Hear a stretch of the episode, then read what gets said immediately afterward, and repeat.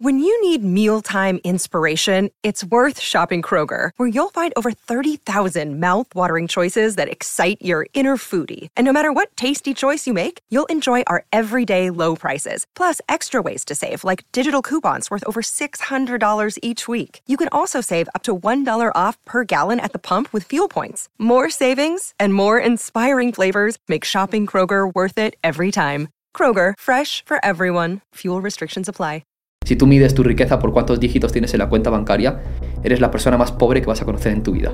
Conocí el desarrollo personal y fue mi salvación. Fue literalmente lo que me salvó de estar en la cárcel o, tal vez muerto, más o menos a los 17 años. Eh, intenté suicidarme saltando de un tercer piso. Yo creo que sin darme cuenta marcé una intención. Tal vez dije, no sé, universo, Dios, vida, si existe algo mejor para mí, dámelo, porque no sé qué más hacer. En ese entonces llegó un libro a mi vida, El alquimista de Paulo Coelho. Y me subía al, al bajón de la Renfe en Atocha o en Torrejón y decía, hola, muy buenas, no estoy aquí para pediros dinero para drogas, ni para comer, ni para, ni para estudiar. Estoy aquí porque creo que puedo cambiar el mundo. La revelación más bonita que he tenido en mi vida es reconocer que la fuente de la felicidad siempre es interna no se puede llenar un vacío interno con algo externo. Es imposible. Entonces yo digo, desde conectar con mi mejor versión, desde conectar con quién soy, entonces me entrego al emprendimiento, me entrego a la empresa. Y creo que ahí está la magia, ¿no? El episodio de hoy estoy seguro que te va a encantar porque Javier Rodríguez es un formador que no solo da conferencias por todo el mundo a cientos y miles de personas, sino que además es una persona que sabe mucho en tema de negocio online y por eso te quiere invitar a un entrenamiento totalmente gratuito en el que te va a enseñar a ti a ser un formador de alto impacto para poder llegar a dar conferencias como las que da él y poder ganarte la vida compartiendo tu don, tu talento y, tus y, y tus habilidades y lo que tú sabes al servicio de los demás. Así que, así que si quieres aprender acerca de todo esto totalmente gratuito, apúntate en el primer link de la descripción a este entrenamiento. Ahora sí que sí, que empiece la entrevista.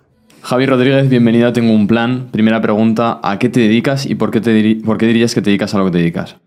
Bueno, digo, yo siempre digo que me dedico a autoconocerme, porque creo que al final eh, el camino del emprendedor es un camino en el que cada día te conoces más a ti mismo o a ti misma y a través de conocerte te dedicas a compartir tus dones y talentos con el mundo. Entonces me dedico a autoconocerme y a través del autoconocimiento me di cuenta que, que mi don o mi talento natural era comunicar y cuando descubrí esto, pues mi trabajo ahora mismo es colocarme en los contextos en los que mi don o mi talento puede expresarse, puede crecer y puede potenciarse. Y que eso sirva de ejemplo para, o de inspiración para muchas personas. Entonces, bueno, en el mundo así pragmático, formador, mentor, empresario, coach, y me dedico a esto porque, pues en un momento de mucho quiebre, de mucha oscuridad en mi vida, eh, conocí el desarrollo personal y fue mi salvación. Fue literalmente lo que me salvó de estar en la cárcel o, o tal vez muerto y, me enamoré de lo que eso suponía, ¿no? El crecimiento, la contribución, el progreso. Desde ahí en adelante fue una obsesión constante y completa por, por crecer. Hablas de oscuridad. ¿Por, qué, ¿Por, qué, dices eso? ¿Tuviste una, una infancia complicada?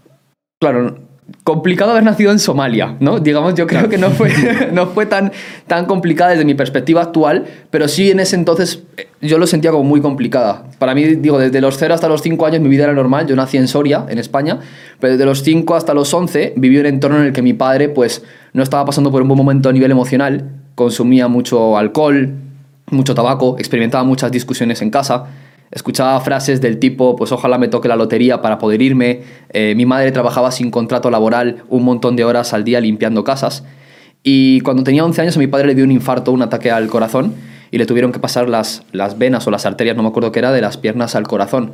En ese entonces, pues él quedó inválido, no pudo volver a trabajar y mi madre se tuvo que encargar, junto con una pequeña pensión de mi padre, de sacar adelante a la familia. Em, desde los 11 años en adelante yo empecé a darme cuenta de que era un niño con mucho miedo todo mi foco principal era buscar validación, eh, buscar sentirme amado. Había nacido en una familia un poco desestructurada porque mis padres siempre habían estado juntos. Yo nunca les había visto, por ejemplo, dormir juntos en la misma cama, darse un beso o, algo así. Entonces no tenía un buen concepto de lo que era el amor. Y cuando pues un joven o un niño eh, con mucho miedo, que no tenía claridad acerca de qué era amor y buscando constantemente la validación, se encontraba en, en la calle, pues tenía dos caminos, o ser el agredido o ser el agresor. Desde los 11 hasta los 17 y 18 años estuve en el mundo de la delincuencia.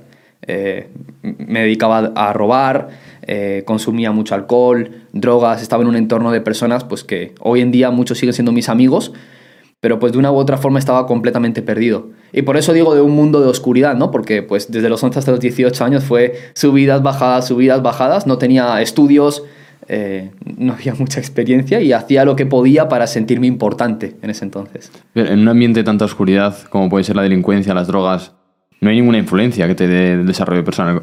¿Cómo surge esa chispa en la que tú descubres el desarrollo personal? A los 16 años, la que era entonces mi pareja se quedó embarazada y nos obligaron a abortar. No es que yo quisiese ser papá, pero tampoco me dijeron qué opciones había. Llamaron un día a mis padres y me dijeron tenéis que pagar el aborto eh, mis padres en ese entonces tenían una muy mala situación económica.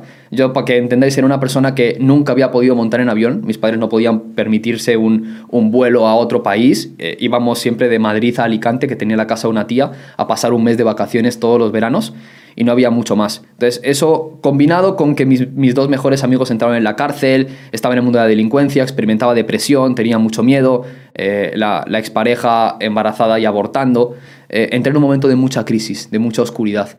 Más o menos a los 17 años eh, intenté suicidarme saltando de un tercer piso.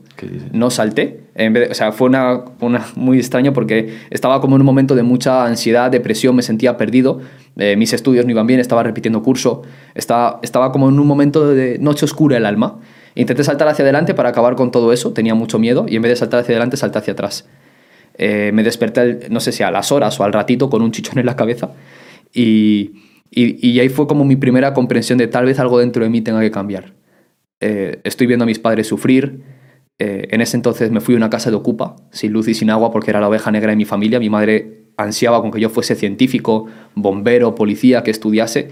Y lo que se encontró era un chico que estaba todo el día en delincuencia, que traía chicas desconocidas a casa colándolas por la noche. Eh, y estaba en un entorno pues que eh, mi, día era, mi vida era como constantemente miedo, tener que ganarme el respeto, el derecho, pelear en la calle, eh, estar en el mundo de la delincuencia. Y eso me llevó, mis mejores amigos aún estaban entrando en la cárcel, me llevó a querer suicidarme. Y curiosamente, tal vez ahí sin darme cuenta marqué una intención. Hoy en día después podemos hablar como del poder de la intención. Yo creo que sin darme cuenta marqué una intención. Tal vez dije, no sé, universo, Dios, vida, si existe algo mejor para mí, dámelo, porque no sé qué más hacer. En ese entonces, creo que era más o menos 2014 o 2015, llegó un libro a mi vida, El alquimista de Paulo Coelho. Eh, no había leído un libro en mi vida, hermano. pero nada, o sea, ni El Principito, ni obligado en el colegio. Em, y ese libro me transformó la percepción. Cuando leí El alquimista de Paulo Coelho, al poquito tiempo, me ofrecieron una oportunidad de, de network marketing. Pero claro, Network marketing no, en realidad era una estafa piramidal, pero a mí me enseñaron una televisión con Lamborghini, chicas bonitas, eh, un montón de lujos y viviendo en un país que no conocía, que me decían que era una ciudad como Miami, Los Ángeles, y yo dije, no sé de qué putas va esto, pero me meto, voy, quiero hacerlo. Y ahí empezó, ahí descubrí Poder sin Límites de Tony Robbins, eh, Cómo ganar amigos e influir sobre las personas de Dale Carnage, Piensa y hágase rico de Napoleon Hill, El placebo eres de Joe Dispensa. Me empecé a obsesionar. Es más, yo tengo la, tengo la imagen perfecta de mis amigos, eh, estábamos en una casa de Ocupa cuatro amigos y bajo la luz de una vela, porque no teníamos luz por la noche, yo leía el libro de Poder sin Límites, el capítulo 1, La mercancía de los reyes, y yo lloraba. Digo, si hay gente que lo ha pasado mucho peor que yo y ha podido tener lo que se, denomina que es éxito sin estudios, digo, ¿por qué yo no? Y ahí empezó mi obsesión. En menos de un año me leí 200 libros, no conocía ningún tipo de metodología, es más, no sabía, sí sabía leer, obviamente, pero era un paquete leyendo, pero era obsesión, era 8, 10 horas al día literalmente leyendo sin parar, porque esa era mi esperanza, era como el, el camino que, que, tenía disponible, que por primera vez en toda mi vida me estaba entregando algo que era realización. Sí. Pero creo que te hacía leer tanto, o sea, ¿qué, era tú, qué emoción sentías en ese momento? ¿Era una sensación de como de estoy agarrándome a una única cuerda que veo hacia la luz?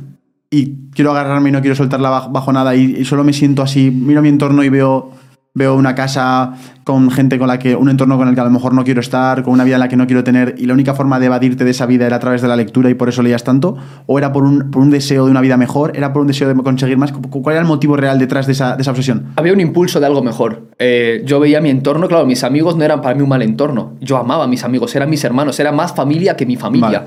Entonces yo quería, yo, yo veo a mis amigos y yo quiero sacarles adelante, quiero que todos crezcamos, quiero que algún día todos nos convirtamos en ricos, quiero de verdad experimentar lo que es tener dinero, porque hasta entonces pues el dinero era lo que robaba en la calle, me iba a la ruleta a apostarlo, eh, lo perdía, me iba otra vez a robar y tenía en ese entonces más de 5.000 euros de deuda por problemas que había tenido en la calle.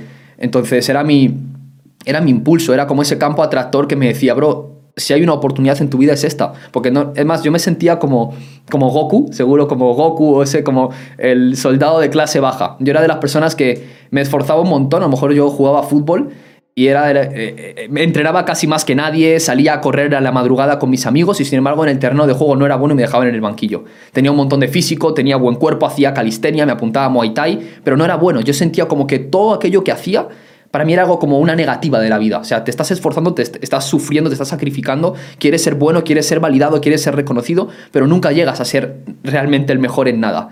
Por primera vez, cuando me obsesioné con el desarrollo personal y el mundo del emprendimiento, yo vi como esa oportunidad de de corazón, no sé, ser alguien, posiblemente. Y eso es lo que me llevó a hacer todo lo que hice, ¿no? Como pedir dinero en el metro, et- etcétera, etcétera.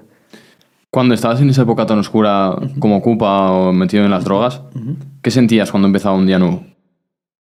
Cuando estaba, bueno, cuando estaba en esa época y no existía el desarrollo personal, Sí. pues yo me levantaba diciendo, bueno, pues vamos a ver qué, qué comemos hoy, me voy con mis amigos a la calle, voy a pensar en fumar marihuana, eh, a ver si salimos hoy de fiesta, a ver si follamos. O sea, era como la vida de un adolescente que estaba metido en ese mundo y se creía medio gángster, por decirlo de alguna forma. Obviamente sin ser gángster, pero ni un 1%, ¿no? Pero eh, que se creía como así, pues como el malote, ¿no? Y entonces mi, vida, mi impulso natural era la reputación, el sexo, el estatus.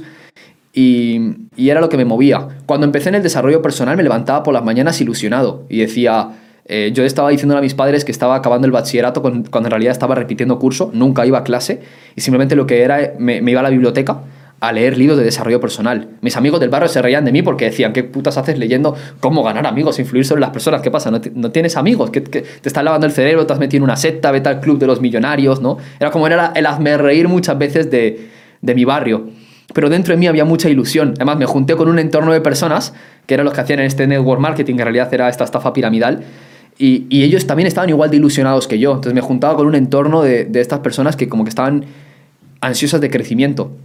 Como no tenía dinero, lo que hacía es que me colaba en el metro o en el tren en la Renfe y, y me iba como a los cursos de emprendimiento donde daban becas. Yo buscaba en Google becas, desarrollo personal. Y cualquier empresa, da igual en qué parte de España estuviese, que diese una beca de desarrollo personal, yo iba ahí. Me colaba en el metro, me colaba en el tren, pedía dinero. Estuve seis meses pidiendo en el, metro, en el tren a mi familia, pedía amigos de la calle, hasta que logré juntar 5.000 dólares o 4.800 euros.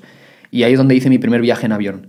Fui a Londres a conocer a Tony Robbins, por primera vez en mi vida estaba como viviendo esa experiencia. Era mi sueño dije, yo quiero conocer al tío que su libro me ha cambiado la vida.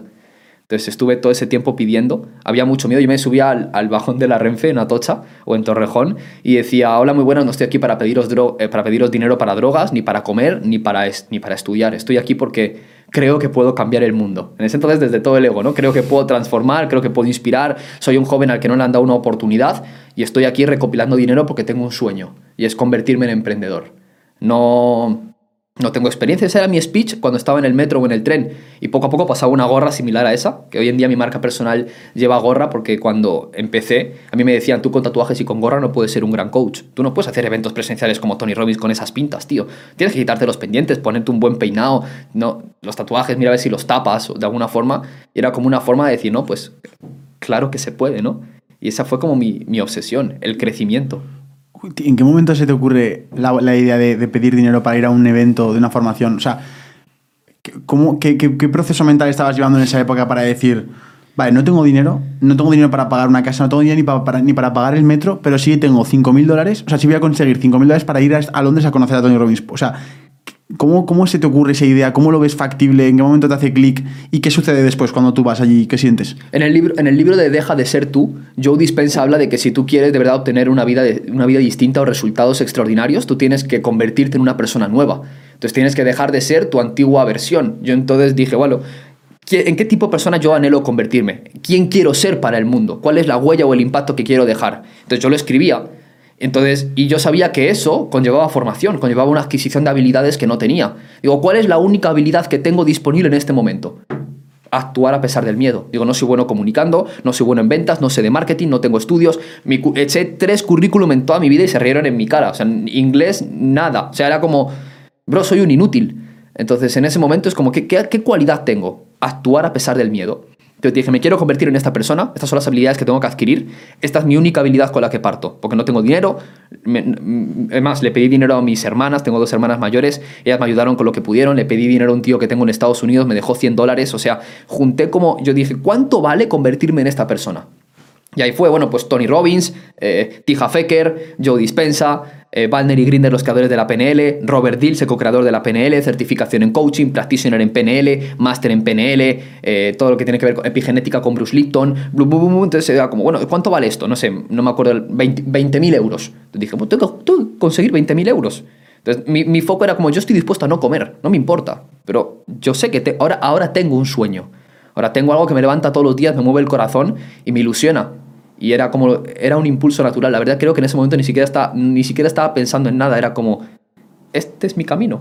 ¿Cómo fue esa experiencia en Londres cuando aterrizas allí sin dinero? Porque claro, te gastaste todo en el evento y en el viaje. Sí. ¿Cómo, cómo fue allí? ¿Aterrizas? Eh, con- ¿Estabas con- nervioso? ¿Estabas aterrorizado? ¿Cómo estabas? 2016 fui con un amigo. Este amigo eh, fue, una- fue con- era un amigo que se llamaba Brian, eh, que también se metió conmigo en esta experiencia de pedir dinero por todos los medios que, que- que pudo y fuimos los dos juntos. Wow. Eh, conocimos una persona en un, en un evento para emprendedores de la escuela Jung, que se, que se llama, y este, y este hombre, Antonio, eh, nos, prestó dinero, nos prestó dinero para poder costearnos el Airbnb en Londres. No sé si fueron eh, 300. Nos tocaba caminar todos los días 59 minutos desde el lugar en el que estábamos hasta el London Excel, que era donde era el evento de Tony Robbins. No teníamos dinero para taxi, tampoco teníamos dinero para coger el, met- el metro o el tren que había allí. Así que todos los días nos levantábamos una hora antes, 4 de la mañana, y caminábamos durante 59 minutos para llegar al London Excel. Y cuando yo me vi ese evento, hermano, 15.000 personas, y vi a Tony Robbins transmitiendo su energía, un tío de dos metros gigante, mi primera, mi primera emoción fue, eso es imposible. Yo, yo no, puedo, no puedo hablar así. El tío hablaba de haber facturado billones con B, no sé cuántas empresas, todo el mundo lo admiraba. Digo, eso para mí es imposible, pero aquí me estoy sintiendo completo. Entonces en mi mente había como un, yo quiero hacer eso. Es más, yo me acerqué a la, a la organización de Tony Robbins España y les dije, mira, no hablo inglés, iba con traducción simultánea, pero dejarme por favor trabajar para vosotros, gratis. No, no hace falta, yo me preocupo de mi comida, yo ya me la busco. Dejarme limpiar, limpiar el suelo, dejarme recoger, recoger los globos, de- dejarme hacer lo que, lo que haga falta. Yo trabajo aquí. Me dijeron, no, mira, mucha gente quiere hacer esto. Yo, pero no, yo voy a ser como Tony Robbins. No, mira, Javi, mucha gente dice esto. No es que quisiesen ser pesimistas, pero claro, ¿cuánta gente quiere ser como 100%. Tony Robbins, no? Eh, y, y eso, más que desilusionarme, me hizo, pues, ok, tengo que seguir metiéndole, ¿no? Y entonces esa experiencia fue como una de las experiencias cúspide que después me llevaron a seguir pidiendo dinero, porque durante mis primeros dos años como emprendedor no generé ni un euro. O sea, no, era invertir, pedir dinero prestado. Eh, conocía a uno de mis primeros mentores, que era Sergio. Eh, él tenía en ese entonces una empresa, se llamaba IFI, y, hacía el evento TRT, Tu riqueza eres tú. Em, cuando lo conocí, él me dio una oportunidad para empezar a formarme con él, empezar a, a avanzar en mi camino y ahí aprendí a comunicar, ahí aprendí a vender en escenario. Fue la primera vez que viajé a, Latinoamérica para empezar a hacer formaciones. Empecé a ganarme un hueco dentro de su empresa, poniendo todos mis dones, mis conocimientos y mis habilidades, todo lo que me había formado, al servicio. Y ahí fue como que empecé a generar la experiencia y adquirir la confianza para decir, hey, sí soy un coach, hey, sí soy speaker, sí soy mentor, sí soy comunicador, sí, sí puedo hacerlo, ¿no? ¿Cómo ganas esa confianza? Porque viniendo de una parte tan, tan fea y viniendo de una parte en la que tú mismo descubres que no valías para nada, ¿cómo generas esa autoconfianza? La verdad, al principio, hoy, después hablaremos como de la diferencia entre fuerza y poder, pero hoy me encontraba en pura fuerza, o sea, mi confianza venía de la acción. Yo digo, cuando no tengo confianza, mi trabajo es accionar. Un- uno de mis grandes amigos e- es y era Álvaro Reyes, entonces yo salía con él a la calle a hacer daygame, nos grabábamos vídeos en YouTube. eh, era como, si tengo miedo, entonces el miedo es una alarma que me está diciendo, es por aquí. Aprendí a recontextualizar el miedo muy rápido. Entonces, cuando yo experimentaba miedo, cuando me sentía bajo de confianza, es, bueno, justamente por eso que tengo baja confianza, es que debería hacer esto, porque me voy a convertir en todo aquello que haga de forma repetida. Esa era mi, mi- mi- mi reflexión en ese entonces. Entonces, es más, nunca me consideré, en ese, en ese entonces nunca me consideraba una persona con mucha confianza. Es más, creo que era una persona con muy poquita confianza. Pero mi compromiso y mi propósito de vida me empujaba a seguir hacia adelante, me empujaba a continuar, a crecer, a transformarme. Y cada vez que experimentaba ansiedad, estrés, miedo o, incluso a veces rabia, porque claro, tú a veces ves al mercado y dices, joder, gente más joven que yo haciendo mucho más dinero, gente mucho más mayor que yo a la que nunca podré tener acceso y nunca podré llegar, o gente que aparentemente le ha tocado más fácil, gente como que, joder, tiene más suerte, pues tienen recursos de primeras, se le ha presentado una oportunidad que a mí no se me presentó, entonces yo sentía como que el mundo era injusto, pero mi único trabajo era ver esa injusticia como una forma para yo crecer. Todo en mi vida se basaba en esto es una esto es un regalo o esto es una oportunidad para que yo siga evolucionando. Es, es muy loco, tío, el, el cómo cuentas la experiencia de Tony Robbins porque literalmente una formación te multiplica si vas con la actitud correcta y esa es la definición. O sea, tú vas con todo lo que te queda, compromiso 100%, atención plena al evento, cada palabra la tatúas. Entonces, claro, o sea, si todos los libros que leyéramos, si todos los eventos que viéramos, si todos los podcasts que escucháramos, los escucháramos desde ese nivel de compromiso, el impacto que va a generar en tu vida va a ser mucho, mucho- muchas veces mucho más alto. Y yo creo que eso fue una de las claves de tu, de tu éxito en ese momento, ¿no? Eh, cuando tú estabas en ese proceso en el que vas allí, empiezas a formarte, empiezas a invertir y tienes el objetivo este de los 20.000 euros para poder aprender todo esto, sigues pidiendo en la calle y cómo empiezas a generar los primeros ingresos, cómo empiezas a salir de ese bache y empiezas a ver un poco la luz, cuándo sales de, ese- de ese- de ese, eh, de esa etapa oscura. Cuando trabajaba en esta empresa de formación que me dio la oportunidad de poder crecer con ellos y de, Vale. y de- entonces empezaba como a ganar un poquito de dinero. Era muy poco porque lo que hice es decirle a esta empresa, a, IFI, le dije, mira, no tengo dinero para pagarte la formación. Su formación creo que costaba como 5.000 o 6.000 euros. En total hice como una formación de 10.000 o 12.000 con ellos. Dije, yo no tengo dinero para poder pagaros, pero os voy a pagar con trabajo. Entonces empecé a, no sé, empecé siendo staff, empecé recogiendo sillas y globos, empecé moviéndome desde la parte más baja de la realización de un evento. Pero claro, en mi mente había mucha obsesión. Yo cada vez que iba a un evento, yo apuntaba cuántos focos había en el evento, apuntaba qué tipo de micro se ponía la gente, porque yo sabía que algún día me iba a tocar hacer esos eventos. Entonces cuando las personas la grababan una, grababan, yo, yo miraba qué cámara era la que grababa, yo veía cómo se colocaban las sillas, la distancia entre las sillas, qué tipo de dinámicas hacían, qué chistes contaban. Yo contaba los mismos chistes que los formadores. O sea, era una réplica, literalmente. En, mí no- en ese entonces en mí no había personalidad. Había réplica, había copia. Y yo sabía que era parte del proceso hasta que eso fuese integrado como parte de mi esencia. Entonces ahí fue como poco a poco adquiriendo la habilidad. De repente un día una persona te ve en un evento y te pregunta, oye, ¿das sesiones de coaching? Y aunque la respuesta fuese no, iba a ser un sí. No, sí, claro que doy sesiones de coaching. Oye, ¿tú aceptarías una charla en mi asociación, en mi fundación? Digo, claro, sí. ¿Por cuánto? Digo, gratis. Entonces cuando yo empecé, por ejemplo, no sé, me- me hice, hice una certificación en coaching y en PNL. Decían, tienes que hacer mínimo una sesión a la semana para, para practicar las, las técnicas y todo esto. Pero yo hacía 12 sesiones al día cuando no tenía alguien a quien entregarle sesiones, iba a mi barrio, a mis amigos del barrio, les sentaba en una silla y les empezaba a hacer anclajes de PNL. Digo, bro, cierra los ojos, imagínate lo que tal, eh, eh, visual, auditivo, kinestésico, eh, toda la parte esta así tan bonita. Digo, mi compromiso es hacer entre 10 y 15 sesiones al día. Si una persona que se convierte en uno de los mejores coach o mentores o consultores del mundo está 5 años y en 5 años me lo voy a inventar, hace mil sesiones, pues yo tengo que hacer en eso en 6 meses. Es como digo, es, no soy bueno en matemáticas, pero es pura matemáticas. ¿Cuántos eventos? Hice, hice un. Fui al, al Mission to Million de, de, de Tija Fecker. En ese evento él hablaba acerca de. Él vendió una formación que yo no podía costearme. Este es el del libro de los secretos de la mente millonaria, Sí, ¿verdad? Eso es, eso es. Entonces, en ese momento vendía una formación que yo no podía pagarme. Hmm. Pero entonces yo me di cuenta de que él estaba vendiendo exactamente lo que yo quería aprender. Y él estaba hablando en la venta de que una persona que se graduaba con ellos, de media, hacía 12 eventos al año presenciales. O sea, un- una persona que se iba a convertir en formador de alto impacto, hacía 12 eventos al año. Dije, de puta madre, yo tengo que hacer uno al día. Entonces yo iba, me iba, iba a los parques, hablaba de los parques, iba al metro, habla- hablaba en el metro. Entonces mi trabajo era, debo de comunicar, me ponía un boli en la boca y hablaba 30 minutos frente al espejo con un boli en la boca para que se fortaleciesen mis músculos faciales y mi comunicación, porque como veis hablo muy rápido, entonces tenía que aprender a vocalizar adecuadamente. Era como, bro, era una absoluta obsesión. Y ahí poco a poco empezaron a llegar los resultados. Empecé cobrando 50 euros por un mes entero de acompañamiento, recopilaba un testimonio, descubría una, una técnica y estrategia de marketing, aprendía sobre ventas, todo lo que ganaba lo invertía en mi formación, todo. Y esto fue así hasta más o menos el finales del 2017. Decidí desde, el- desde la gratitud decirle adiós a mis mentores o a gran parte de ellos, decir adiós a la empresa en la que estaba tragozando y yo digo siempre traba- tragozar, ¿no? Porque es trabajo más gozo. Cuando tú descubres tu propósito de vida, dejas de trabajar. Entonces dije adiós a esa empresa y por fin creé mi primer proyecto rentable. A finales del 2017 creé Héroes sin capa, que es una de las empresas que hoy en día tenemos que factura seis cifras en, en dólares al mes. Y ese fue mi primer proyecto rentable que nació a finales del 2017, principios del 2018. Con todo lo que sabía, en menos de seis meses generamos más de 100 mil dólares de beneficio. Pero era claro, había pasado, pues fíjate, desde do- 2015 aproximadamente hasta el 2018 sin ganar nada, reinvirtiendo todo, endeudándome como podía, o sea, máximo nivel de obsesión. ¿Hay don o la repetición hace el don? Mira, honestamente, si me hubieses preguntado antes, te habría dicho que la repetición hace el don. Hoy en día creo que tenemos ciertas tendencias naturales y que nuestro trabajo es explotarlas.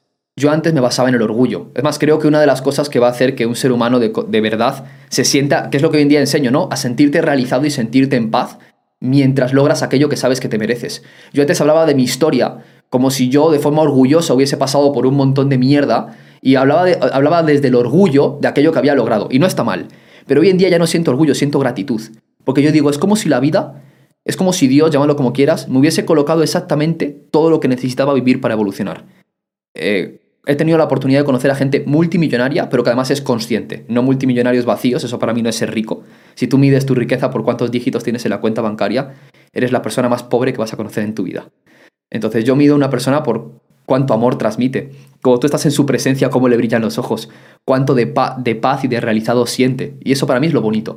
Entonces, para mí es yo creo que hay ciertos dones que vienen contigo de fábrica y que tu trabajo es recordar, descubrirlos y ponerlos en los contextos adecuados mm. para que eso se desarrolle. Entonces es como, hermano, la vida se va a encargar de hacer su parte, tú haz la tuya. Entonces hoy en día veo que todo lo que la vida me ha entregado ha sido perfecto para mi evolución. Es más, todo lo que he vivido, incluso los momentos más oscuros de mi vida, fueron el caldo de cultivo perfecto para que yo recibiese la comprensión que tenía que recibir. La gente tiene un mal concepto de eh, de fracaso, de negatividad, de conflicto, de incertidumbre, de inesperado o incluso de éxito. La vida está a nuestro favor siempre. Esa es una de las creencias que más me acompañan en mi día a día. Pase lo que pase en mi realidad, hermano, y no hablo como de, no, claro, hoy en día, Javi, que, que puedes decir, eres rico y viajas por el mundo y bla, bla, bla, bla, bla, es muy fácil decirlo. Digo, no, hace tres meses a mi madre le diagnosticaron cáncer incurable. O sea, tenía que pasar, no se podía operar, tenía que pasar por quimio.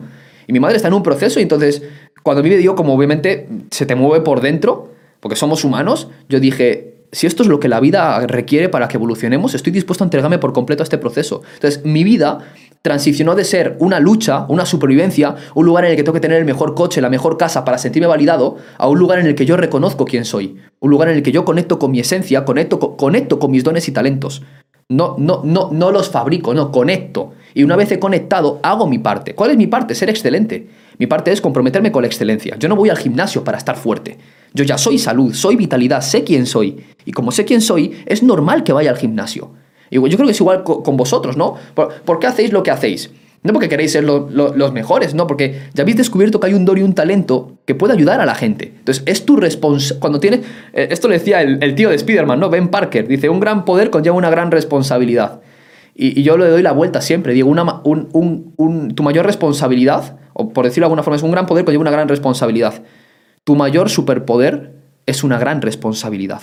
Entonces, adquiere una responsabilidad por tus dones, por tus talentos, por tu propósito. Y yo lo que siento es responsabilidad por aquello que la vida me ha puesto delante. Mi trabajo es entregarme por completo a ese proceso. Explica un poco más, porque me parece fascinante como lo has dicho, eh, la, noticia que le dan a tu madre y lo que has dicho tú de cómo reaccionas ante eso. Creo que eso es, lo has hecho rápido, pero hace falta mucho desarrollo personal hasta llegar a esa conclusión. O sea, esa conclusión de literalmente llegar a un punto en el que, suena, suena duro decir esto, pero agradeces que haya pasado eso. Es que eso es, impactante cuando a mí me lo cuentan, por ejemplo, de, de mira Sergio, para ponerte el ejemplo drástico, em, a tu pareja eh, se queda, vamos a poner el caso de tu pareja se queda tetrapléjica y tú llegues a punto de agradecer que pase eso porque la vida te está enseñando algo a través de ahí, ¿no? ¿Cómo le explicas esto a una persona que está, escuchando, que está escuchando este podcast? Al principio te vas a resistir, vas a mm. decir que la vida es injusta, que por qué te pasa esto a ti, que menuda mierda, que hay otra gente con más suerte y vas a querer rebelarte contra eso. Pero yo he aprendido que el sufrimiento del ser humano siempre proviene del exceso de identificación. Cuanto más te identificas con el mundo externo, más sufres. ¿Por qué? Porque te pones en una posición en la que si pierdes aquello que valoras, entonces sufres. Y si no obtienes lo que quieres, también sufres. Hoy en día vemos el mundo del emprendimiento y yo les veo como si fuesen conejitos con una zanahoria atada al culo. Tienen que conseguir el objeto brillante, tienen que llegar al éxito, tienen que llegar a sus objetivos, porque si no, no son nadie. Es como la carrera de la rata, en vez del empleado de la empleada, la carrera de la rata del emprendedor, mm. en el que nunca soy suficiente, mi, mi felicidad siempre está en un futuro que aparentemente es inalcanzable y nunca conecto con el presente. Y para mí, brother, cualquier intento de control del mundo externo te va a llevar sufrimiento. Es inevitable. Entonces, yo llegué a esa comprensión en, a partir del 2019, cuando me dieron la noticia de que iba a ser papá. Yo me pregunté, ¿esto es lo que yo le quiero enseñar a mi hijo? En ese entonces yo ya viajaba por el mundo haciendo conferencias y eventos. No era millonario, pero tenía una solvencia económica. O sea, me iba, me iba bien. Hacía a lo mejor, no sé, 10.000, 15.000, 20.000 euros al mes. Y en ese momento, cuando me dijeron que iba a ser papá, yo le enseñaba a la gente a cómo descubrir su propósito de vida. Pero yo no me sentía en propósito. Yo me sentía esclavo de mis sueños. El desarrollo personal se convirtió en mi verdugo. Si yo un día no me levantaba a las 5 de la mañana, me sentía culpable. Yo veía mi mapa de sueños que estaba colgado en la habitación de mis padres y veía ese mapa de sueños y yo digo, algún día tendré ese coche, algún día tendré esa casa. Y era una forma de negar lo que experimentaba hoy en día. Tú no puedes sentirte realizado si no te enamoras del lugar en el que estás. Y desde enamorarte del lugar en el que estás, entonces vas a administrar, porque no eres poseedor de nada, vas a administrar eso que quieres experimentar. Entonces, ¿por qué digo lo de mi madre y digo, eh, pues relativamente rápido lo acepté? Porque la única forma de experimentar una transformación es aceptando. Tú no puedes transformarte si no pasas por un proceso de aceptación. La vida es más inteligente que nosotros. Esto lo decía Steve Jobs en la conferencia que impartió en la universidad, ¿no? Decía, eh, confiar mucho porque siempre los puntos se unen hacia atrás. Cuando el ser humano mira hacia atrás se da cuenta de que todo lo que ha vivido, incluso aquello que catalogó como una catástrofe, cobra sentido cuando lo miras del presente hacia el pasado. Entonces, si tú sabes que todo al fin y al cabo va a cobrar sentido, ¿por qué te estás preocupando por controlar el futuro o por intentar cambiar cómo es el momento presente? Si sabes que en el futuro todo eso tendrá sentido. Entonces, yo confío profundamente en la vida. Es como, hay una parte que es yo hago mi parte. He elegido jugar al juego de emprender. Si he elegido jugar al juego de emprender, sé que eso conlleva marketing, ventas, finanzas, empresas, equipo, administración, liderazgo, oratoria. Sé que lleva eso. Entonces, he elegido jugar a ese juego. El día que no lo elija, jugaré otro distinto. Entonces, elijo jugar a este juego. Pero sé quién soy. Yo no elijo jugar a este juego porque si no soy emprendedor, entonces soy un puto mierda. ¿No? Es como, sé quién soy. Y como sé quién soy, acepto el punto en el que me encuentro. Sé que la única paz que voy a reconocer o que voy a encontrar en la cima de la montaña es la que yo mismo voy a llevar a la cima de la montaña. La gente ansía, no, dentro de 10 años cuando facture un millón de euros, dos millones de euros al año, entonces seré feliz porque le podré comprar una casa a mi madre. Sí, y pensarás en cuál es la casa más grande. En vez de los 2 millones pensarás en los 10 y te mantendrás en esa ambición y en esa falta de... Lo pasa a todos. Hoy en día mis mayores clientes de, de coaching son personas que ya son millonarias a nivel económico, pero se sentían vacías por dentro. El ser humano no quiere, o sea, el, el ego, la mente nos engaña creyendo que tenemos que acumular para ser. El, ego siempre quiere tener, siempre quiere eh, aspirar a más y aparentemente siempre necesita el siguiente objeto brillante. Pero en realidad todo lo que queremos, todo lo que el ser humano ansía es sentirse en paz. O sea, ¿para qué queremos los coches, las casas, viajar por el mundo? Para sentirnos libres. ¿Para qué quieres libertad financiera? Para sentirte libre. Pero tú no te has dado cuenta que la libertad financiera se puede experimentar aquí ahora, es una sensación. El ser humano persigue sensaciones a través del tener. Y eso es incongruente de base. Tienes que aprender a sentirte realizado en este momento. Tienes que aprender a reconocer quién eres. Tu trabajo no está en convertirte en tu mejor versión. Yo no le digo a mi hijo, mi amor, hoy en día eres incompleto, que sepas que has nacido incompleto. Y como incompleto, algún día te convertirás en tu mejor versión. Yo no le digo eso. Digo, entonces mi hijo va a estar asfixiado por algún día llegar a convertirse en... No, no, yo le digo a mi hijo, hijo, Conecta con tu mejor versión. Tu mejor versión ya está disponible dentro de ti. No tienes que buscar ninguna cosa ahí fuera que te vaya a entregar felicidad. Para mí una, no sé, la revelación más bonita que he tenido en mi vida es reconocer que la fuente de la felicidad siempre es interna. No se puede llenar un vacío externo, un vacío interno con algo externo. Es imposible. Entonces yo digo, desde conectar con mi mejor versión, desde conectar con quién soy, entonces me entrego al emprendimiento, me entrego a la empresa, y creo que ahí está la magia, ¿no? Me parece increíble, la verdad, todo lo que has dicho, sobre todo porque veo mucha falta de realización y mucha falta de, de, joder, de agradecer lo que ya tienes por comparación con el resto y querer ir a, la siguiente, lo que has dicho tú, una zanahoria, y cuando tienes una zanahoria de 2 kilos, quieres a la zanahoria de 5 kilos. Pero sé que mucha gente con lo que acabas de decir te va a decir, hostia, pero es que si no, no soy ambicioso. Claro. ¿Cómo lo, lo combinas eso con el, la ambición y el llegar al siguiente nivel? Porque son dos niveles diferentes. O sea, yo puedo reconocer quién soy y amar el lugar en el que estoy, pero aceptar el lugar en el que estoy no conlleva resignación. La gente confunde la aceptación con la resignación. Si hay gente que dice, no, si, si el lugar en el que estoy es perfecto, entonces no voy, a no voy a experimentar motivación, me voy a poner a ver Netflix. Digo, no, no te confundas, eso no es aceptación, eso es apatía. ¿sí? ¿Sabes cómo sabes que estás en aceptación? Porque tienes mucha energía. Cuando yo acepto que hay cosas que no puedo controlar, pero aún así elijo entregarme 100% al proceso, entonces estoy en aceptación. Cuando yo pasé, esto fue eso, cuando me dijeron que iba a ser papá, empecé un proceso de espiritualidad, un proceso de ir hacia adentro, en el que empecé a estudiar al doctor David Hawkins, empecé a estudiar mucho más, por ejemplo, el curso de milagros, Neil Donald, Walsh, Jeff Foster, etcétera, etcétera, y me di cuenta de que cuanto más elevaba mi nivel de conciencia, menos fuerza tenía que poner para conseguir aquello que quería. Mi vida se resumió, o sea, literal, desde, desde el 2019 hacia atrás, mi vida entera, desde que tengo uso de razón, se basaba en el sacrificio. Yo, te- yo pensaba, además, yo tengo una frase tatuada en la espalda que dice: el éxito está reservado para aquellos que están dispuestos a pagar su precio. Es como toda mi vida estaba basada en el sufrimiento y en el esfuerzo. Cuando yo empecé a elevar mi nivel de conciencia, me di cuenta que no, hace falta, que no hacía falta poner tanto esfuerzo ni tanto sacrificio para lograr lo que queremos. Que cuando tú elevas tu nivel de conciencia entras en el campo del poder en lugar de en la fuerza. Entonces, esa fue como mi, reflexión o mi, toma de conciencia. Y entonces dije, claro que, claro que experimento ambición. Si tú sabes quién eres, no vas a negar nada por debajo de lo que te mereces. Yo sé quién soy. Sé quién soy cuando no tengo dinero y sé quién soy cuando sí tengo dinero. Sé quién soy cuando conduzco un buen coche y sé quién soy cuando conduzco una chatarra. Y como sé quién soy, claro que experimento motivación. Es como, en lugar de que me motive ser el mejor, me motiva comprometerme con la excelencia. En lugar de motivarme competir, me motiva conocerme a mí mismo a través de todo esto. Lo que pasa es que la motivación se eleva a un plano un poco más elevado, en el que te das cuenta que al final todo aquello que das, te lo das. Eso para mí es como el regalo. La gente siempre está pensando en cuál es el retorno de inversión de algo, ¿no? Ejecuto una acción, voy al gimnasio, ¿cuál es el retorno de inversión? Que me salga bíceps. Digo, no, no, que tú ya te hayas comprometido con ir al gimnasio ya es el retorno de inversión. O sea, cuando tú das, ya estás experimentando todo el beneficio que tiene el dar. Entonces, mi motivación cambió de esperar recibir cosas a enfocarme en servir, enfocarme en dar. Y curiosamente, los ingresos aumentaron, el impacto se multiplicó, eh, las empresas se multiplicaban, o sea, ocurrió magia, hermano, literalmente. Y yo creo que el punto en común de todo eso fue el nivel de conciencia. O sea, el factor común de toda experiencia que vive el ser humano es el yo. Todo se filtra por nuestra percepción. El curso de milagros dice, todo es percepción. Te dije, vale, si yo expando mi percepción, ¿qué ocurre? Expando mi autoconcepto. Si expando mi autoconcepto, elevo mi nivel de conciencia. Y si elevo mi nivel de conciencia, eso que antes lo hacía desde el miedo, ahora puedo hacerlo desde el amor. Y te garantizo que entonces el éxito es inevitable. ¿Piensas que todo el mundo puede tener éxito? Depende de la definición de éxito. Para mí el éxito es una decisión interna. Entonces la respuesta es sí. Cualquier persona que se comprometa con elevar su nivel de conciencia va a experimentar éxito. Porque ¿qué es el éxito? Si la gente, la gente confunde, confunde éxito con beneficio. Claro. ¿sí? La gente cree que el éxito es beneficio. O sea, si yo tengo tanto dinero, si yo tengo tantos seguidores, si yo tengo tanto, tanta ganancia, entonces tengo éxito. Pero el éxito en realidad es una sensación interna. Tú te sientes exitoso o exitosa.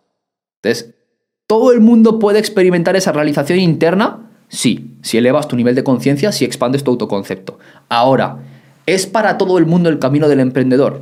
No. ¿Es todo, el mundo podría ser Usain Bolt?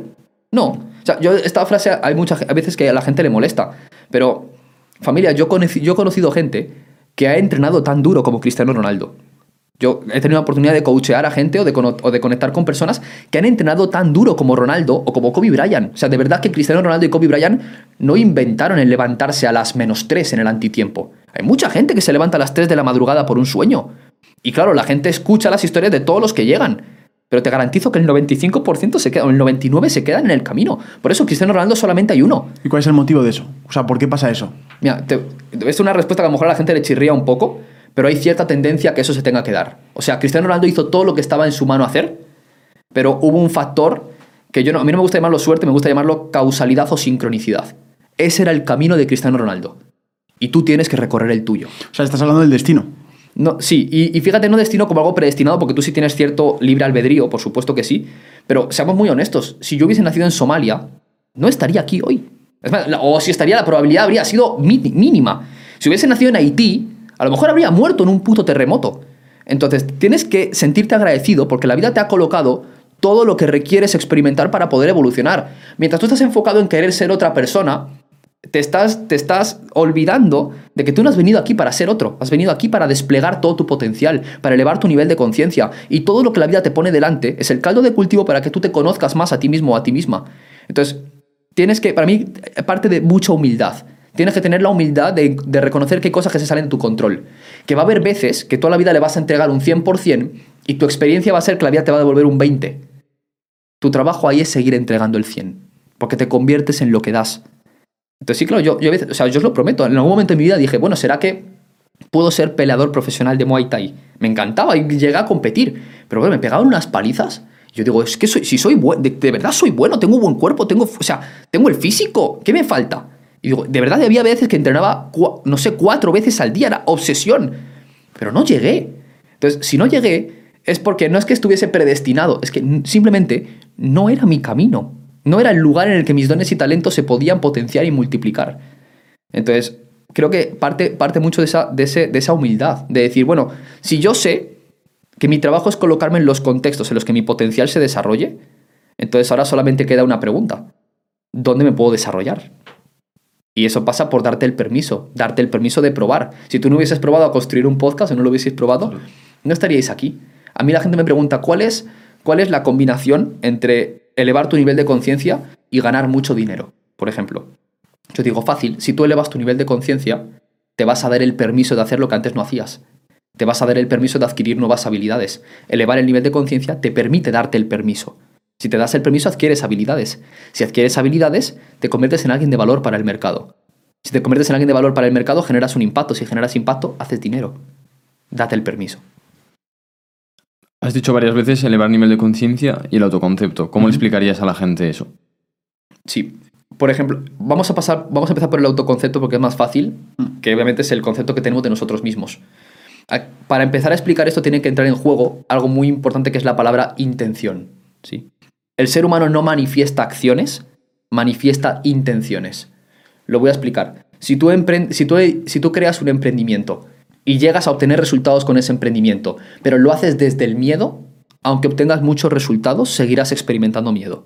Que es lo que le pasa a muchos. Tienen mucha, fa- mucha facturación o mucho impacto, pero tienen miedo de perder lo que han construido o tienen miedo de no llegar al siguiente nivel. Todo aquello que tú crees e intenciones desde el miedo va a crear más miedo de forma inevitable. Todo aquello que tú intenciones desde el amor va a crear más amor de forma inevitable. Cuando tú expandes tu autoconcepto, cuando tú elevas la percepción que tienes acerca de ti mismo o de ti misma, lo que haces es transicionar de una vida basada en el miedo, en la supervivencia, en la protección, en la vergüenza, en la culpa, en el deseo, en la rabia, en el miedo, en el orgullo, a vivir una vida basada en, digamos, en, como en un campo más elevado. La gratitud, la aceptación, el amor, la alegría. Entonces, todo en la vida va a determinarse por qué intención marcas a todo aquello que haces.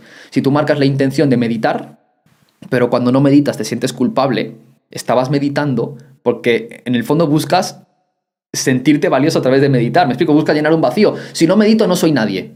¿No? Pero ¿y por qué no, en lugar de buscar momentos de espiritualidad, espiritualizas la vida? Por ejemplo. Entonces, expandir tu autoconcepto significa escoger la intención desde la cual haces todo lo que haces. Entonces, poco a poco vas a empezar a tener una, percepción de ti mismo o de ti misma más elevada, en la cual no necesitas de algo externo para ser feliz. Tu nivel de conciencia, los niveles de conciencia, se pueden determinar en fuerza y poder. Fuerza es sacrificio, miedo, necesito recurrir al mundo externo para sentirme valioso. Y poder es, reconozco que la fuente de mi felicidad es interna. Reconozco quién soy. No he venido aquí a acumular, no he venido aquí a obtener, no he venido aquí a luchar, he venido aquí a recordar quién soy. He venido aquí a conectar con mi esencia. Es una parte mucho más espiritual. Entonces, eso te va a entregar una cosa, realización. Porque mucha gente dice, ah, si elevo mi nivel de conciencia me hago millonario. No, hay gente que hay gente muy millonaria, muy rica a nivel dinero, que tiene un, nivel de conciencia bajito. Pregúntales cuánto de realizados se sienten. Lo vas a ver en su comportamiento. Necesitan criticar, necesitan juzgar, necesitan estar, necesitan un enemigo en el mundo externo para justificarse. Y te vas a encontrar con gente espiritual que no tiene la capacidad de hacer dinero. Ahora, si tú quieres aprender a hacer dinero, aprende a adquirir habilidades que sean valiosas para el mercado. Hacer dinero es algo mecánico, es una estrategia.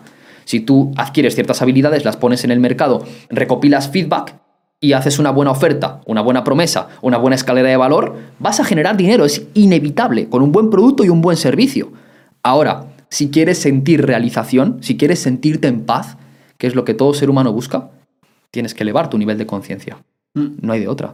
Sí, es como que mm, la forma en la que mi- yo- el proceso que yo llevé para entender ese punto, al principio me costaba mucho entenderlo, era como verlo, como que mm, elevar tu nivel de conciencia básicamente es como sentirte en un estado de fluidez. Es como si, como si hubiera un nudo y lo desataras el nudo y, y- y la sangre pudiera moverse libremente. Es, es, de repente, eh, yo qué sé, eh, aparece, apareces tú y te veo como. Y me empiezo a sentir algo en el cuerpo como un nudo, como un conflicto, como un. Este tío, ¿quién es? Quiero ser mejor que él. ¿Cuánto gana? Yo gano más, yo gano menos. Entonces empiezas a, ver un montón de conflictos en tu cuerpo. Entonces, en el momento en el que fluyes y dices, vale, ya está. Voy a dejar de pensar eso, voy a volver otra vez al presente. Voy a ver quién es, un ser humano, normal. Voy a dejarme llevar, voy a dejar que fluya el momento. Es como que ahí ese momento es cuando estoy mucho más en paz. Y es, y es cuando ahí entendí y dije, ah, vale, claro, entonces la felicidad no está fuera, sino que está en un clic que yo hago en mi cabeza de, vale, acepto lo que tengo a mi alrededor. Ahora mismo, este momento como está, es perfecto. Y ese proceso es un entrenamiento, también tengo que decir a la gente de ir poco a poco entrenándote a aceptar cada momento. Sobre todo en momentos, yo, yo uso mucho el entrenamiento de em, los maestros que te ponen la vida cuando, esto es ejemplo muy, muy claro, cuando te retrasa un avión una hora cuando de repente pierdes las llaves, cuando de repente em, te sale algo en tu trabajo que te habías esforzado y te sale mal. Todos esos momentos que te frustran y te generan un rechazo y un conflicto interno y te dan rabia, son oportunidades que te está poniendo la vida para, ser, para que sean un maestro de desarrollo personal. ¿Cómo le explicarías, ya que estamos definiendo conceptos, la PNL y toda esta parte de formativa que tú tuviste que pasar por ese proceso a una persona que no conoce nada de la PNL?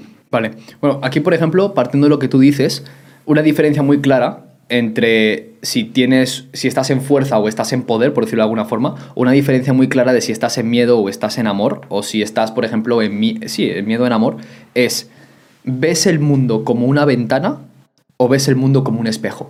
Hmm. Si ves el mundo como una ventana, entonces ves un lugar al cual debes de criticar, juzgar y debes de intentar cambiarlo a tu imagen y semejanza porque ves un montón de carencias ahí fuera.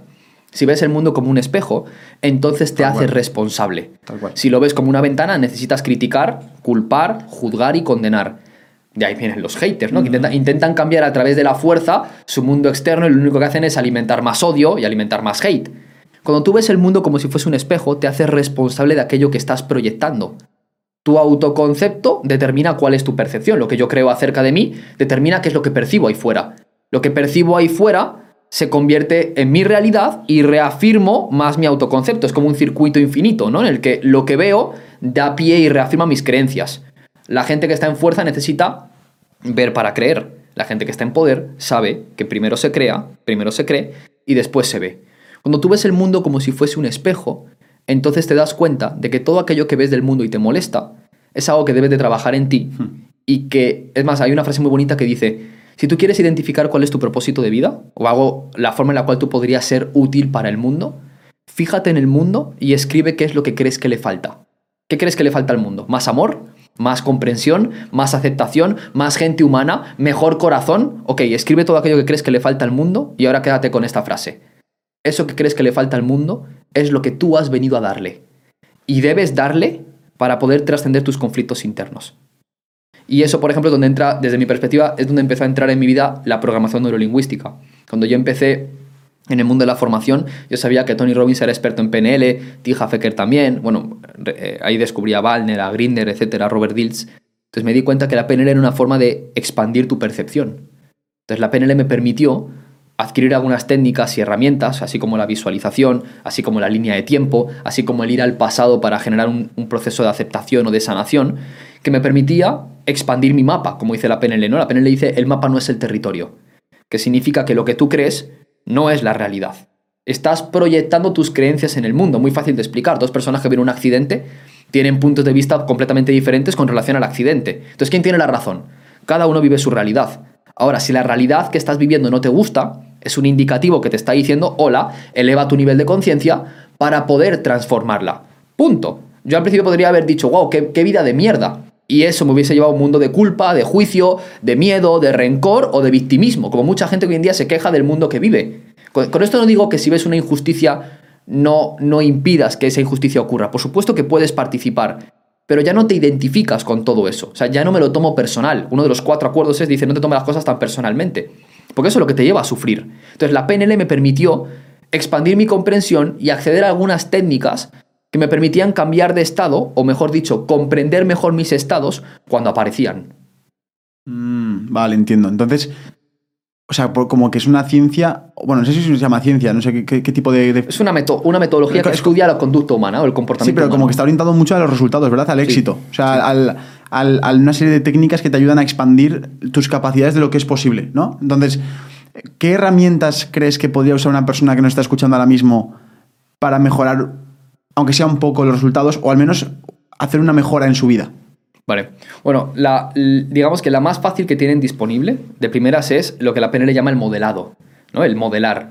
Modelar significa que te familiarices con los conceptos, principios y personas que representan lo que es valioso para ti.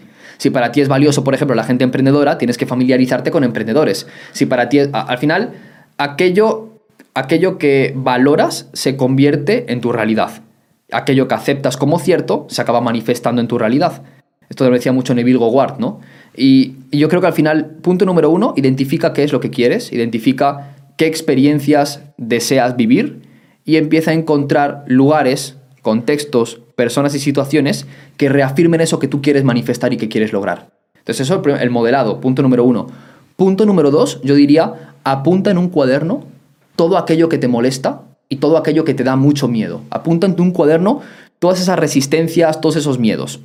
Punto número tres, date el permiso de sentir las sensaciones que te generan esas resistencias y esos miedos. El patrón común del ser humano por el cual repite patrones, hay, tenemos dos caminos en nuestra vida. Repetir un patrón o trascender un patrón. La gente se tropeza siempre con la misma piedra porque nunca se da el permiso de transitar el conflicto para poder trascenderlo. Entonces, por eso el poder de escribe en una hoja de papel tus miedos, tus conflictos y tus resistencias. Punto número 3. Identifica cómo esas resistencias se experimentan en tu cuerpo. A lo que la gente llama depresión, ansiedad o estrés, ¿qué es? ¿Es una opresión en el pecho? ¿Es, ¿Es una opresión en la garganta tal vez? Tal vez es una carga en la espalda, es una presión en la cabeza, es sudor frío en las manos. Se puede definir a través de las experiencias. ¿Tú crees que eso está ahí para que tú huyas de eso, para que tú lo ocultes, para que tú lo reprimas, o está ahí para que tú lo transites? El problema muchas veces también de las personas es que creen que las emociones nacieron para ser gestionadas y no nacieron para ser sentidas. Mm.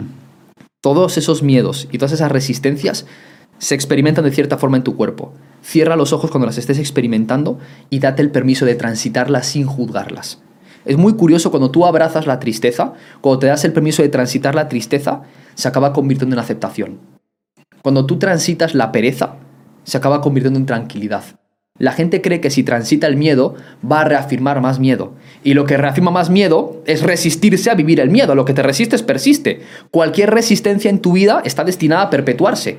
Entonces lo que yo hago es, es más, esto es un ejercicio para kamikazes espirituales, como yo lo digo, es para valientes, pero prueba, por ejemplo, a imaginarte esos peores escenarios que tanto, tiempo, que tanto temes. Y la gente dice, no es que si lo imagino lo voy a hacer real. No, lo que está haciendo real tu sufrimiento es tu resistencia y tu mirar hacia otro lado. Eso es lo que evitarlo, ¿no? Evi- Escaparte. evitarlo y huir es lo que perpetúa aún más el conflicto. Claro. Entra, no, no hace falta que visualices el conflicto, entra en la experiencia del conflicto, siéntela, vívela, como, ¿qué le pasa a tu cuerpo? Y quédate ahí.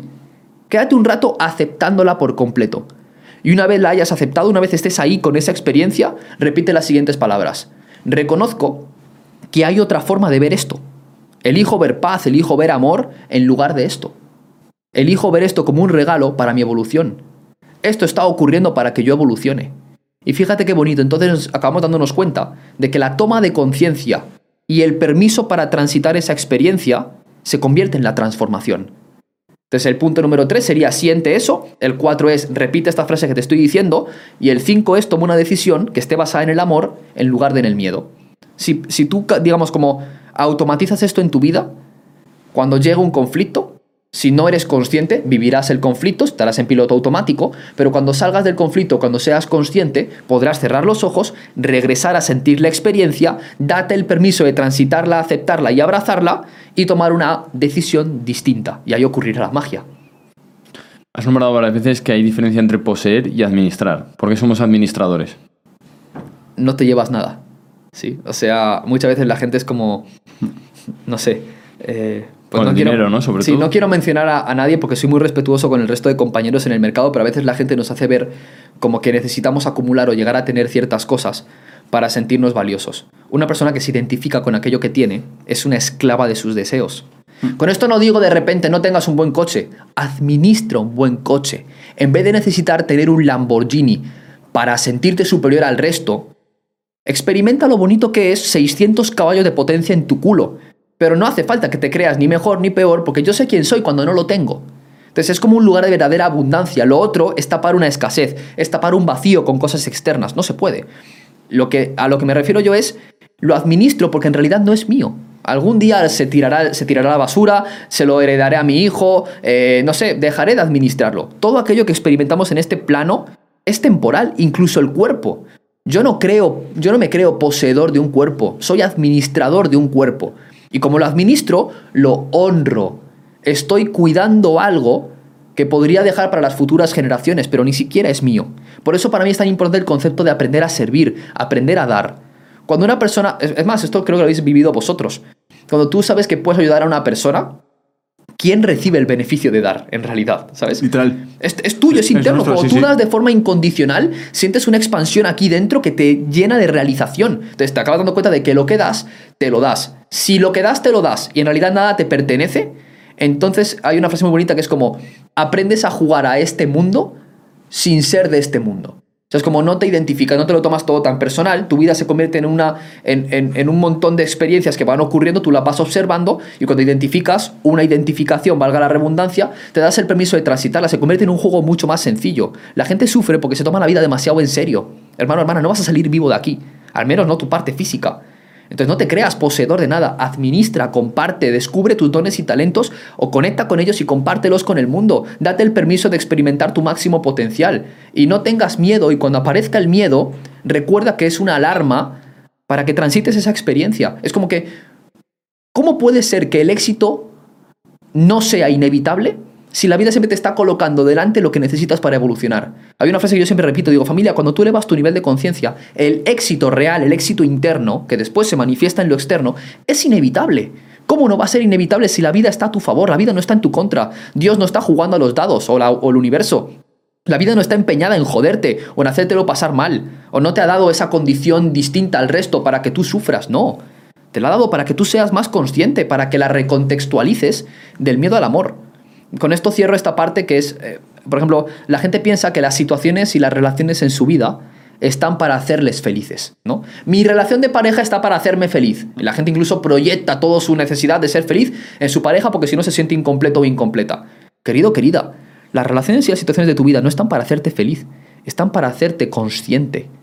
Son tu espejo. Están ahí para que te des cuenta de qué aspectos de ti tienes que trabajar.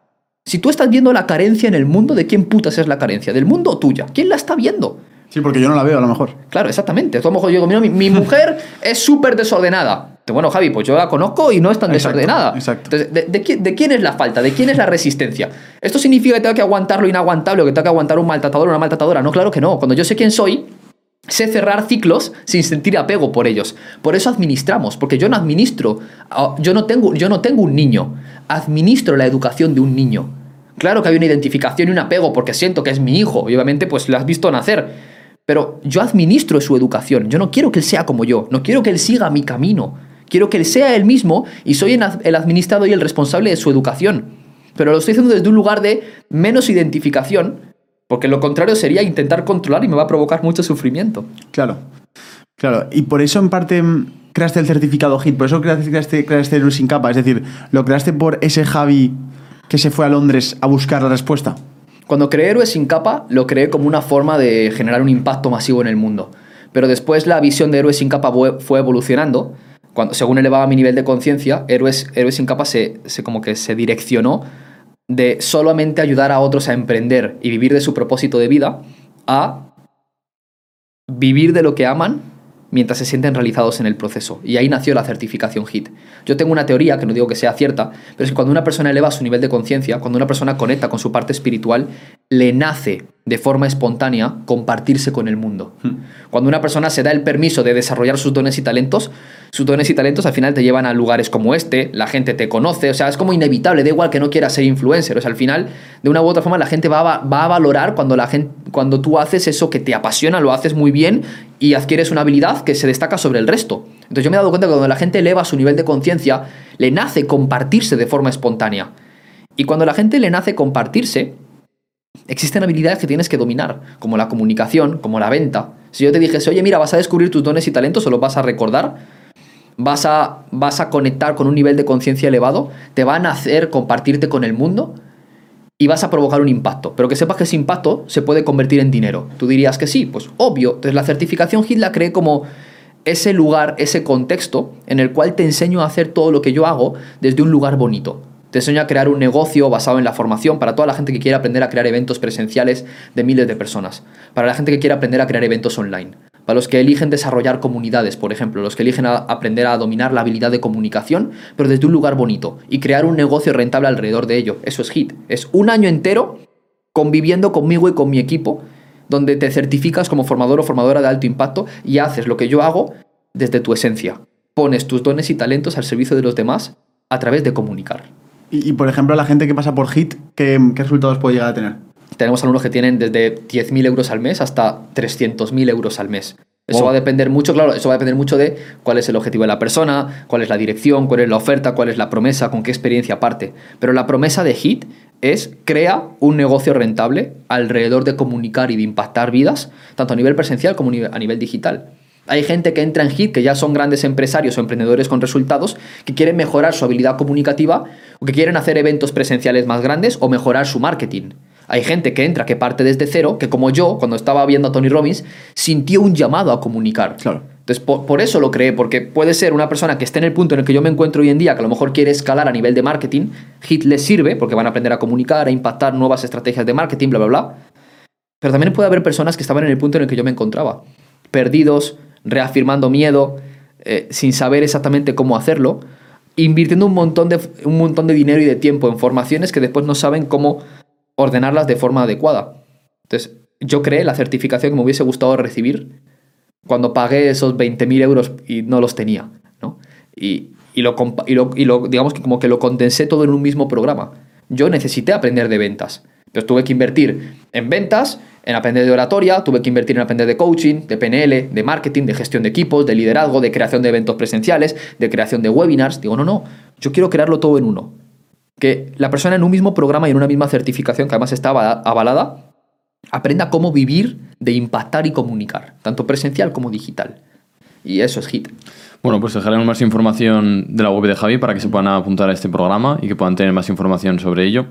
Y a mí me gustaría hablar más sobre el tema del éxito. Antes has nombrado un poco una pequeña definición, pero me gustaría que habláramos más sobre esto y, definir si cada uno tenemos un éxito o hay un éxito general para todos.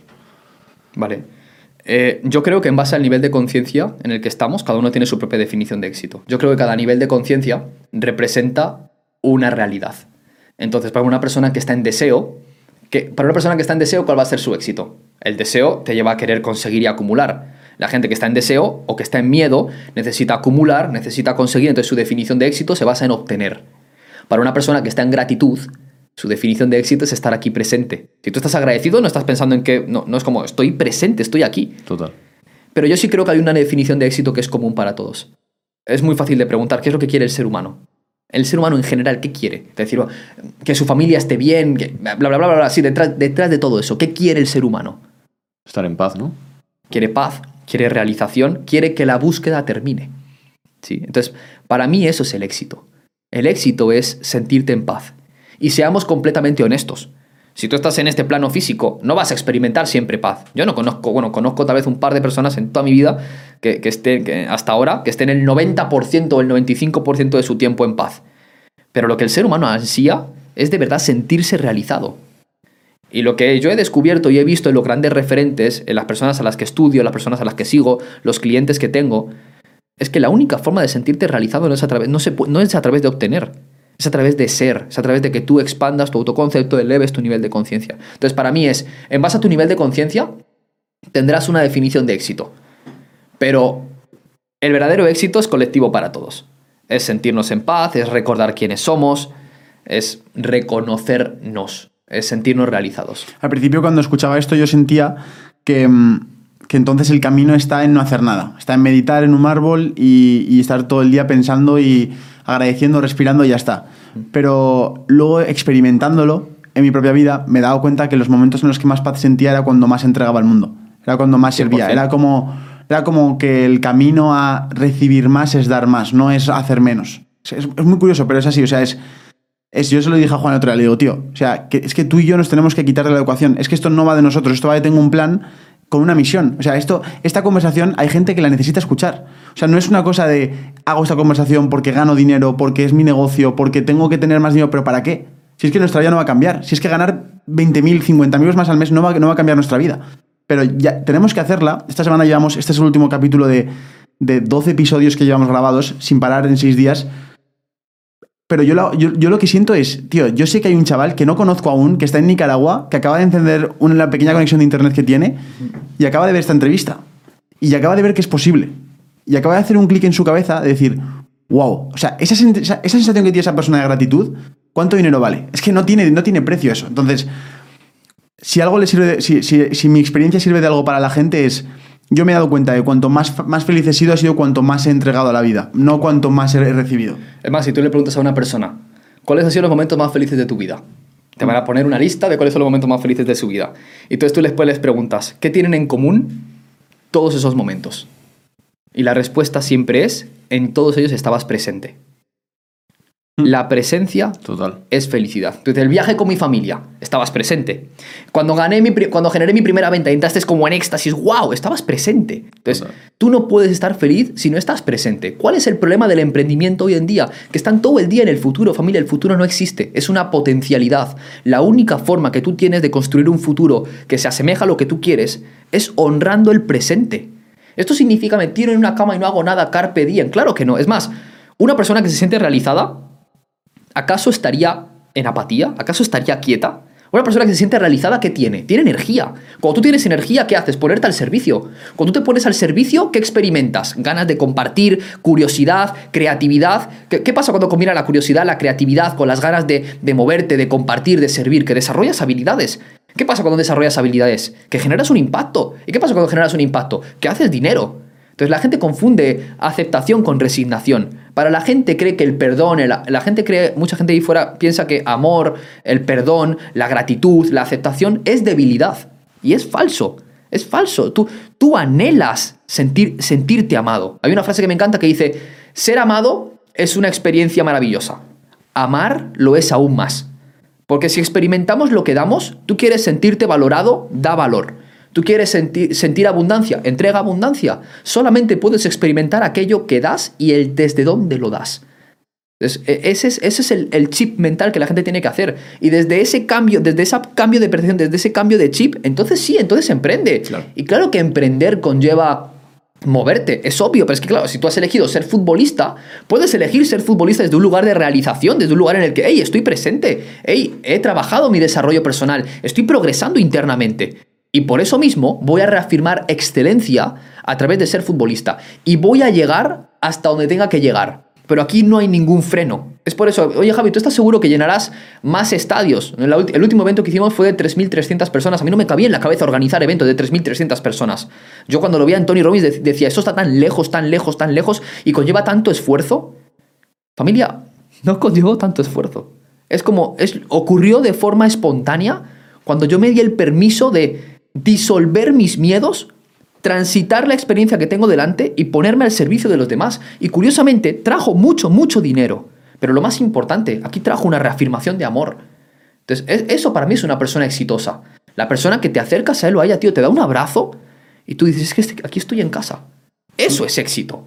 Lo demás, hermano, que llegue por consecuencia. Hay gente que, hay gente, joder, seguro conocéis casos de chavales de 16 años que le pegaron al Bitcoin o le pegaron al, al Ethereum y ¡boom! 10 millones de dólares. O crearon un negocio y el primer negocio que crearon la estallaron.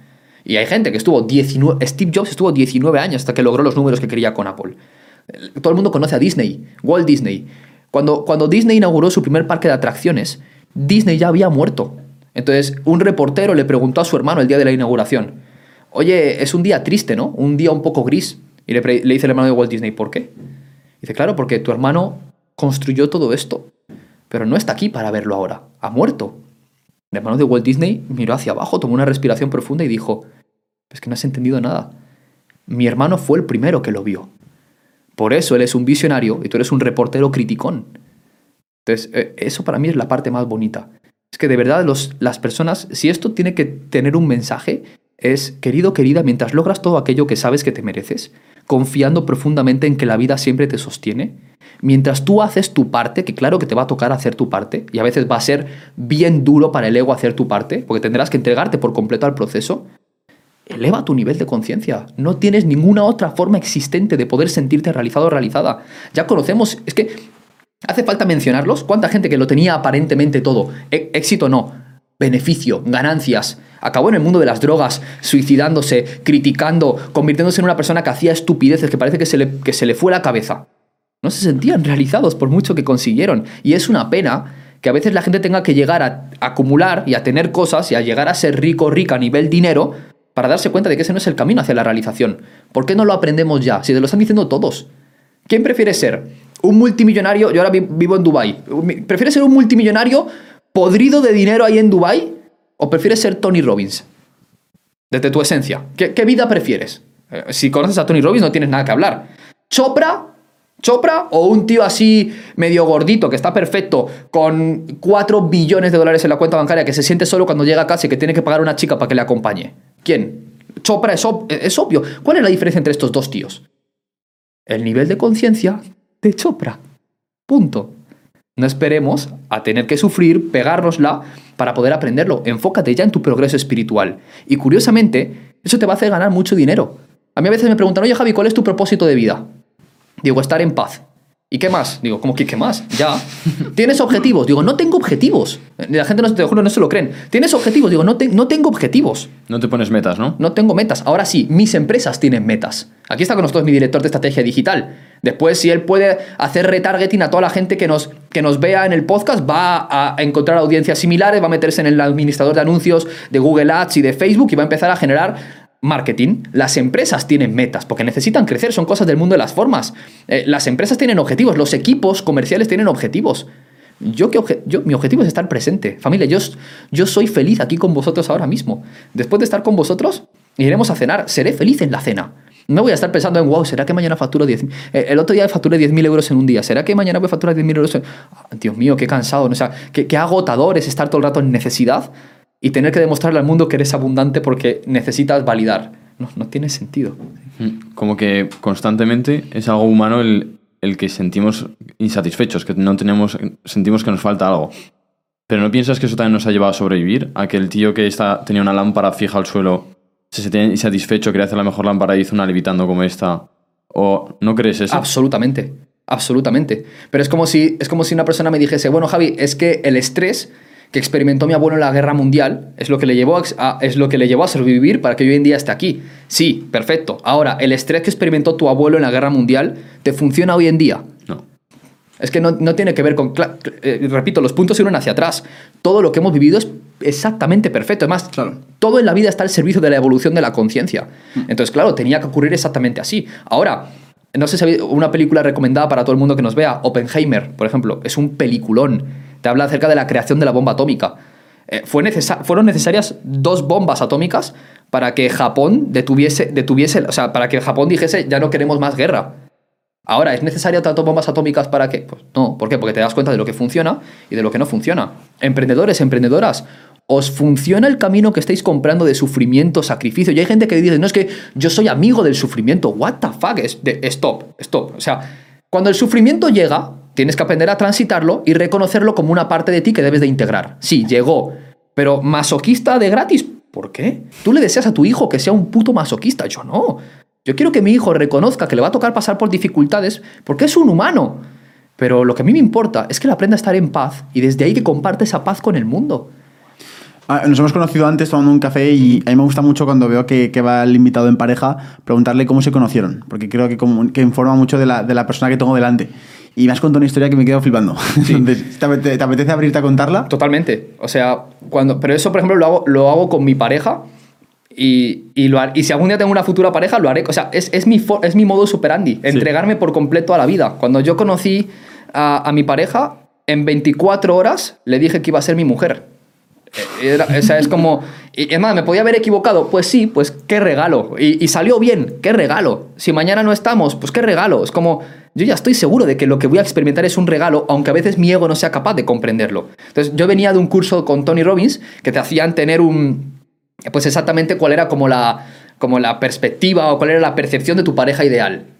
Cuando yo conocía, cuando yo conocí a mi mujer y, y- la vi y, me contó, porque no, es físico. En este caso, yo, obviamente, lo físico atrae, pero quien eres convierte. ¿sí? Entonces, de una u otra forma, yo dije, ya está, cumple todos los estándares de mi mujer ideal. Cancelada la búsqueda, me entrego 100%, vas a ser mi mujer. Entonces, y fue desde el primer, desde el primer día adelante, de una vez. Y, y, pero eso lo hago, lo hago en todo. O sea, si mi equipo de marketing me propone algo y yo veo que de verdad eso que propone está al servicio de un bien mayor, que es una de las preguntas que yo a veces me hago. O sea, es como, ¿esto está al servicio de un bien mayor? Si la respuesta es sí, Bueno, ahora mismo estoy en las condiciones y recursos para poder implementarlo. Sí, adelante. Entonces es vivir entregado al proceso. Y yo creo que desde el principio una de las cualidades que me destacaron, y no porque sea especial, me siento agradecido, es que me entregué al proceso. Antes era desde el miedo, desde la fuerza, desde el necesito llegar, y ahora es desde la preferencia. La diferencia entre la abundancia y la escasez es que la escasez, por mucho que tenga, necesita. La abundancia, sin importar qué tenga, prefiere. Eso es abundancia. ¿Qué sensación tienes cuando ves a tu hijo? Cuando le veo, amor. Amor es... Da igual lo que haga, da igual qué es lo que ocurra, es amor incondicional. Yo simplemente me enfoco en ser un contexto en el que él pueda crecer. Eh, cometo mis errores porque no vienen con un manual de instrucciones, pero mi hijo es mi maestro. Entonces él me enseña a ser humilde, me enseña a ser curioso, me enseña a mantener el entusiasmo por todo, por todo aquello que observo. A veces jugamos al juego de impresionarnos por nada. Entonces vemos una nube, wow, una nube. Entonces, igual que si facturas es un millón de dólares, wow, un millón, wow, una nube. Es como mantenerte humilde, mantenerte disfrutando.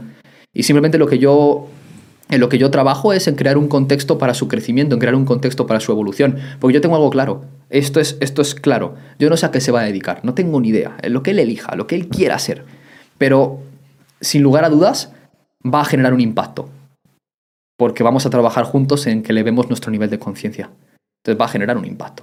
Por cosas como esa creo HIT, por ejemplo, ¿no? o, o cualquiera de los programas que creamos, son millonarios conscientes, por ejemplo, porque yo digo, el día que seamos muchas personas, que aprendamos a cómo ser ricas en dinero, pero al mismo tiempo conscientes, no vas a ver reflejado los problemas que hoy en día ves reflejados en la sociedad. Hay muchas veces que la gente critica al político o a la política de turno, pero se nos olvida que la política está reflejando el nivel de conciencia colectivo de ese país. Entonces, en lugar de juzgarlo y criticarlo, o sea, criticar a una persona, hermano, hermana, es como es como beberte un bote de veneno y esperar que sea el otro quien se muera. Te estás envenenando tú, no tiene ningún sentido. En lugar de eso es hazte responsable. ¿Crees que a la gente le falta más conciencia? Joder, pon tú más conciencia. Y eso es lo que yo hago con mi hijo. Cuando veo algún comportamiento que me molesta, obviamente es un niño. Estoy a, la responsabilidad de su educación, es mía. Entonces, claro que tengo cuidado de que él no cruce la calle, porque se puede hacer daño. Pero desde ese lugar creo un contexto en el que él pueda crecer. Fíjate que yo no quiero que mi hijo se convierta en algo que no es. Él ya es una semilla. Esto es cuando a mí una persona me dice, bueno, Javi, pero es que esto cuando me dicen alguna entrevista me preguntan, Javi, pero claro que tenemos que convertirnos en nuestra mejor versión. Digo, vale, una semilla de, una semilla de limón es una semilla de limón. Ven, ¿tiene que mejorar lo que es? No, es una semilla de limón. ¿Qué tiene que hacer? Colocarse en el contexto donde esa semilla pueda desbloquear o distribuir todo su potencial de forma adecuada. El ser humano de naturaleza es abundante. Eh, yo, yo a mí la gente me dice, no, Javi, es que llevo mucho tiempo en escasez. Digo, tú en tu vida, esto por favor que quede, que quede registrado, ningún ser humano en la historia de la humanidad ha, vivido o ha experimentado la escasez. El ser humano solo experimenta la abundancia, porque vives en un universo abundante. Ahora, si en un universo abundante piensas en negatividad, experimentas abundante negatividad. Si en un universo abundante piensas en quejas, experimentas abundantes quejas. Si en un universo abundante reafirmas miedo, experimentas abundante miedo. Si en un universo abundante necesitas conseguir cosas, experimentarás abundante necesidad de obtener cosas. Siempre experimentas abundancia.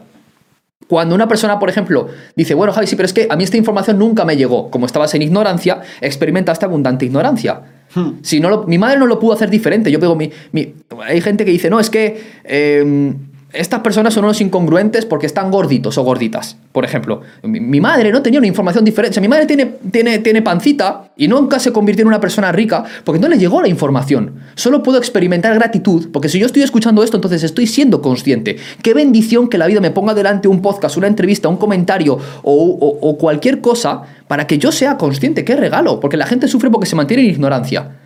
Pero en lugar de criticar a la gente que eh, infunde ignorancia, ¿por qué no te conviertes tú en un campo de conciencia, en un campo de comprensión, en un campo de entregar amor? Y ahí está el poder de la responsabilidad. Y ese es tu mayor superpoder, como decíamos al principio. ¿Y cómo ves el terreno, por ejemplo, de la comparación y de las redes sociales y, del y de la superficialidad? Es, ese, ese, éxito que ves en Instagram de el reloj, el coche y lo material, como el éxito que tú persigues. ¿Lo ves positivo para esa gente que no tiene nada y le sirve como petardo en el culo para empezar, porque muchas veces al principio el, nacimiento de ese fuego viene de lo más escaso, que es el material, el validarme y tal. A lo mejor eso es lo válido. A lo mejor, no sé hasta qué punto un tío que está empezando, que no, no tiene nada, le vas a motivar diciéndole que va a estar en paz. ¿Cómo, cómo lo ves eso? ¿Cómo ves ese, ese- ese tema? que aceptes el nivel de conciencia en el que te encuentras. Cuando yo empecé en el mundo del emprendimiento, me motivaba ver un Ferrari. Lo acepto. Es que, ¿ves? La gente, Claro. la gente cree que soy espiritual o no soy espiritual. No, no hables mierda. Tú ya, eres una, tú ya eres un ser espiritual transitando una experiencia física. Tú ya eres espiritual igual que eres abundante por naturaleza.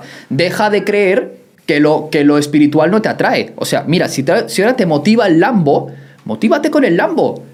Pero ves, no, no, no es como que no, no entres en necesidad, me motiva el Lambo. Claro, no generes resistencia a eso. Eso es, lo Vale. que importa es la intención detrás del acto. Si yo, por ejemplo, estoy en un momento en mi vida en el que veo un Rolex y el Rolex me motiva, entonces me voy a sentir inspirado por el Rolex. Pero ya no voy a tener envidia, necesidad de llegar, insuficiencia, de nuevo. Y si experimentas eso, tienes que elevar tu... O sea, es como, qué bonito es darse cuenta de que si estoy experimentando algo que se percibe como negativo, es un recordatorio que te está diciendo la vida para, hola, préstame atención. Para eso estás viviendo esto, estás sintiendo envidia porque tienes un trabajo interno que hacer aquí. Qué bonito es darse cuenta de que todo lo que experimentas es una oportunidad para autoconocerte. Y desde ahí, que te siga O sea, yo hoy en día, cuando, repito, cuando estoy en Dubai, yo veo casas hermosas.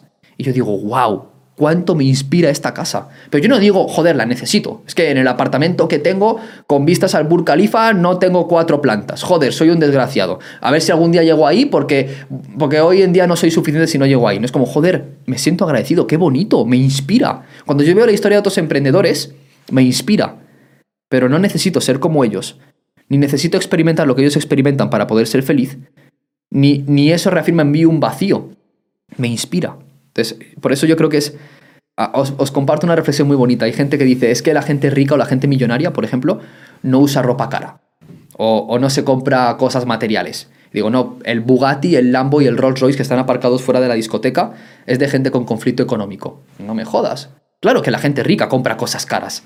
Ahora, ¿cuál es tu conflicto con eso? Que tienes que estar todo el rato justificando y juzgando. O sea, estás en una situación de tanta necesidad de validación que tienes que justificar y tienes que comprobar quién es rico de verdad según tu puto criterio Total. y quién no es rico. Pero enfócate en tu vida, enfócate en tú estar bien, en sentirte en paz. En, si tú quieres convertirte en alguien rico a nivel económico, conviértete en rico. Y si quieres trabajar en el burger, trabaja en el burger. Pero no quieras em- empezar a intentar juzgar. Mira, uno, si tú quieres generar riqueza económica, tienes que empezar a admirar a las personas que tienen una gran capacidad de manifestación. Si se manifiesta en un hijo hermoso o en una hija bien educada, o se manifiesta en un Rolls Royce. Para mí no hay diferencia. Es igual, de, es, igual de riqueza. Una persona que tiene la capacidad de estar con, su- como te he visto a ti, de estar con sus abuelos en presencia, ¿qué diferencia tiene una persona que se ha comprado una mansión de 50 millones de dólares? Tú vas a preferir estar con tus abuelos en presencia a una casa de 50 millones. Entonces es como, deja de proyectar tus insuficiencias e inseguridades en el mundo. Simplemente agradece, inspírate y honra a la gente que tiene una gran capacidad de manifestación y deja de proyectar tus conflictos económicos ahí fuera. Y si los identificas, qué bonito es darse cuenta de esto. Entonces, si te está motivando ahora las cosas materiales, motívate por eso. Pero reconoce que tu trabajo es interno, no externo. No va a llegar el momento en el que las tengas y vas a ser feliz. Y aquí hago un stop. La gente me dice, bueno, Javi, es que tú eres un puto iluso, eres, estás muy volado. Eres, eh, estás, eh, eres como un eh, vendehumos, ¿no? Si tú le das a un vagabundo 5 mil dólares al mes, él es feliz. Entonces, el dinero da la felicidad. Digo, no te confundas. Él, cuando tú le das 5 mil dólares al mes, él es más feliz. Porque experimenta una realidad con más posibilidades de la que antes experimentaba. Pero cuando el ego se acostumbre a esa realidad, experimentará los mismos problemas que tenía cuando tenía cero. El vagabundo acomodaba su vida a cero dólares al mes porque tenía cero. El vagabundo acomodará su vida a 5.000 dólares al mes cuando se acostumbra a los 5.000. Entonces la gente confunde felicidad con placer momentáneo. ¿sí? Y la gente es adicta a los placeres momentáneos. Por eso tenemos que estar todo el rato cons- consumiendo, comprando, viendo qué hacemos para sentirnos llenos. Y ese es el error de fábrica. Hay algo que me sorprende de ti es, viniendo de una época en la calle, que la calle es todo ego, todo demostrar eh, quién va a ganar esta pelea o quién va a ser el que más borracho se va a poner en, en esta fiesta, te veo que tienes cero ego. ¿Cómo, ¿Cómo has podido gestionarlo también? ¿Cómo has sabido reconocer el ego y, y poder eliminarlo? Para empezar, porque tengo mucho ego. O sea, no creo que tenga cero ego, tengo bastante ego, creo que como cualquier otro ser humano. Pero estoy aprendiendo, porque no soy experto, estoy aprendiendo a observarlo en lugar de identificarme con ello. Hay veces, yo creo que los seres humanos, como decía Carl Jung, por ejemplo, tenemos una parte sombra. Mi sombra es manipuladora, controladora, impulsiva, maltratadora, literalmente. Entonces lo que hago es, en lugar de reprimirla, porque ¿de dónde viene la sombra? O sea, el ser humano tiene dos cositas que trabajar, el personaje y la sombra. El personaje debe de, debe de renunciarse. ¿Cuánta gente hemos visto en redes sociales que se le ha comido el personaje? Y por eso sufren, ¿no? Como se les comió el personaje y la pasan mal. Y cuánta gente hay que reprime sus partes negativas porque quiere mostrarse perfecto o perfecta y por eso sufre. El trabajo está en renunciar al personaje. Y cuando yo en, en redes sociales tengo un... Yo no duermo con la gorra, en redes sociales me pongo la gorra y empiezo a comunicar, hay un personaje, pero no soy eso, no me identifico con él, aunque juego ese rol. Igual que con la sombra. Yo sé que cuando estoy con mis amigos del barrio, me apetece hablar de, no sé, de coches o de fútbol, yo qué sé. Entonces me doy el permiso de transitar eso sin hacerle daño a nadie y sin juzgar o sin proyectar ese dolor con nadie. Te pongo un ejemplo, si el día que yo... eh, Yo hay días que entro en rabia, entro en miedo, entro en inseguridad, entro en vergüenza. Entonces, cuando entro en ese estado, si soy consciente, me doy el permiso de transitarlo sin necesitar proyectarlo hacia nadie. Entonces, hay días que me pongo a jugar al Call of Duty o me veo una película de esas de miedo que es todo sangre. Eso es, de, eso es ego. Pero creo que el maestro, y yo no me considero uno todavía, pero creo que el maestro es el que es capaz de transitar los diferentes niveles de conciencia sin sentirse culpable por ello. No es el ser humano que va de perfecto. ¿sí? La- en la perfección hay mucho sufrimiento. ¿Y cómo, cómo, eh, o sea, cómo subes ese nivel de conciencia? ¿Es a través de la meditación? ¿Es a través del aceptar? ¿Cómo, cómo, cómo, si tú te cazas a ti mismo, porque ahí está el tema, ¿no? El reconocerte. Eh, ostras, estoy actuando, Claro. me estoy encontrando, me, me siento deseando, me siento envidioso, me siento con rencor, estoy enfadado, tengo miedo. Todas esas emociones que al final son negativas, son de escasez, son del miedo. eh, ¿cómo las cuando lo reconocemos, cómo avanzamos al siguiente nivel? ¿Cómo las trascendemos? Es la palabra. Lo, bueno, lo primero es que solamente el hecho de ser consciente ya te hace provocar una transformación. Es como, Vale. no sé, si tú te- no sé, imagínate que un día te diste cuenta de que tu pareja te golpeó. Si estabas en piloto automático, te golpeó, entraste en victimismo y a las semanas te volvió a golpear. Mantuviste, repetiste el patrón de victimismo. Hubo un día en el que te golpean, tomas conciencia y dices, ya no más. La toma de conciencia fue la transformación. Entonces, por eso digo, cuando una persona más se acostumbre a tener momentos de presencia, momentos de conciencia, más fácil va a ser para esa persona la transformación. Por eso he hablado antes de, bueno, si ahora mismo no tienes la capacidad de generar muchos momentos de conciencia por el punto de tu vida en el que te encuentras, empieza por apuntar aquello que te molesta. Empieza por apuntar aquello que te da miedo. Empieza por apuntar aquello que te genera resistencias. Y date el permiso de transitar y de vivir esa experiencia sin querer huir de ella. Esto parece una estupidez, pero es el pas- uno de los pasos más poderosos porque la gente manifiesta y somatiza enfermedades en su cuerpo y entra en momentos de secuestro emocional y comete crímenes a veces horribles porque lleva tanto tiempo reprimiendo, huyendo de lo que no quiere, que acaba explotando. Y la sombra, con su parte sombra, les posee, por decirlo de alguna forma. Entonces, ¿cómo podemos empezar a ser más conscientes y hacer algo en consecuencia para tomar una decisión más amorosa? Exactamente así. Empieza por ponerte tres alarmas, por ejemplo, en el día, una en la mañana, una en la tarde y una en la noche, por poner un ejemplo culo o chorra, y que esas alarmas digan, respira y hazte consciente. Entonces, respiro, entro en conciencia y digo, bueno, qué regalo. La siguiente acción que voy a colocar va a ser reafirmando amor. Eso ya es transformador. Entonces tienes que familiarizarte con conceptos de poder, tienes que familiarizarte con conceptos de conciencia. Si hasta ahora has experimentado mucha negatividad o mucha frustración, es porque has valorado eso. Le has dado poder a eso.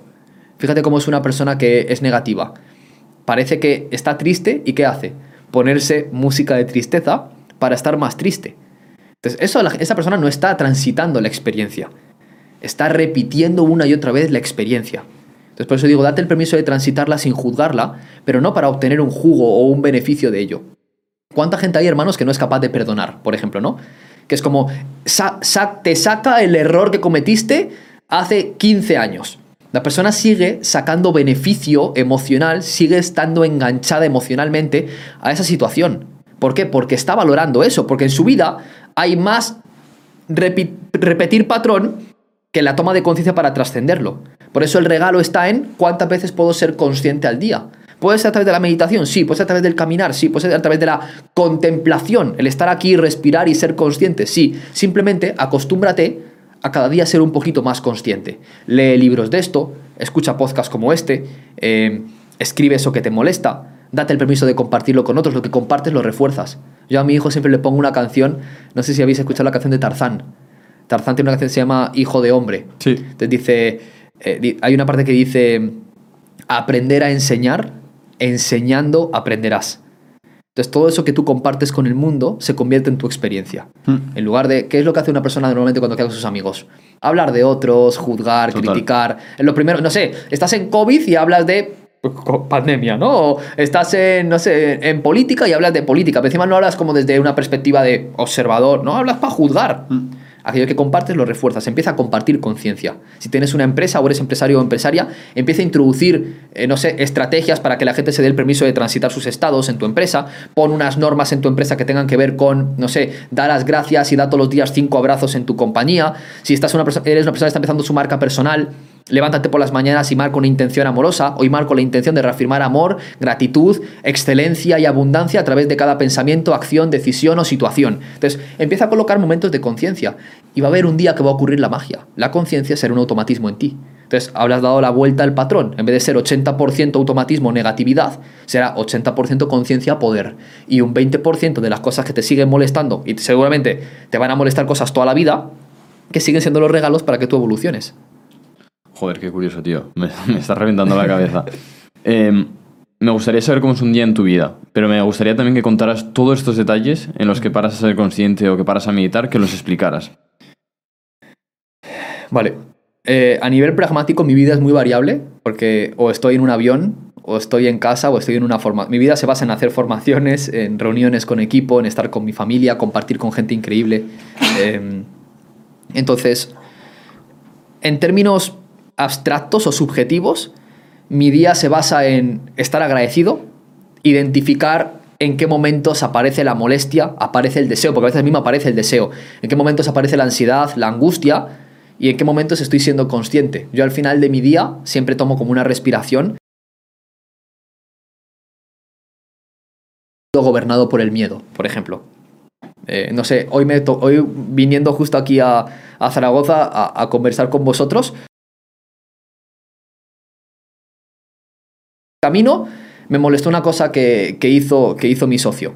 No, fue una estupidez. Bro, en vez de la izquierda a la derecha, bro, te pasaste del camino, no sé qué fue. Entonces, cuando yo cierro el día, tomo conciencia de eso, vi que ahí puse miedo, lo respiro, y entonces digo, elijo reafirmar amor la próxima vez a través de esto. Gracias porque he sido consciente. Entonces, mi día a día, el enfoque principal de mi día a día es ser consciente. Y no logro ser consciente todo el tiempo. Pero mira, ahora me has hecho la pregunta y mientras me la hacías, he sido consciente.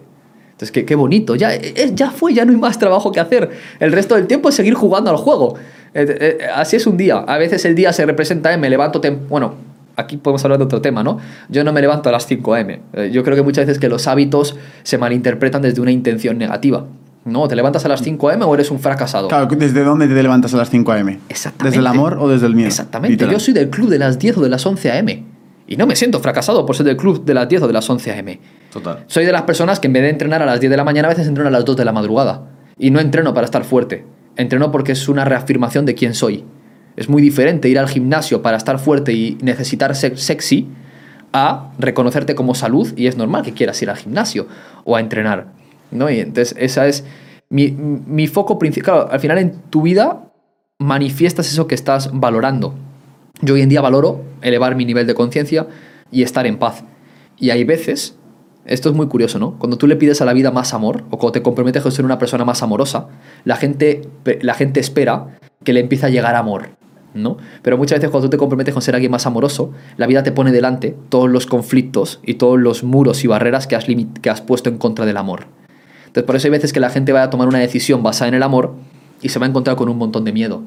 Claro, porque si no fueses consciente, no tendrías la oportunidad de trascender esos patrones. Entonces, no os preocupéis, que, o sea, que la gente que nos escuche no se preocupe cuando tome una decisión basada en el miedo o cuando esté trabajando en elevar su nivel de conciencia y aparentemente parezca que la partida se está complicando.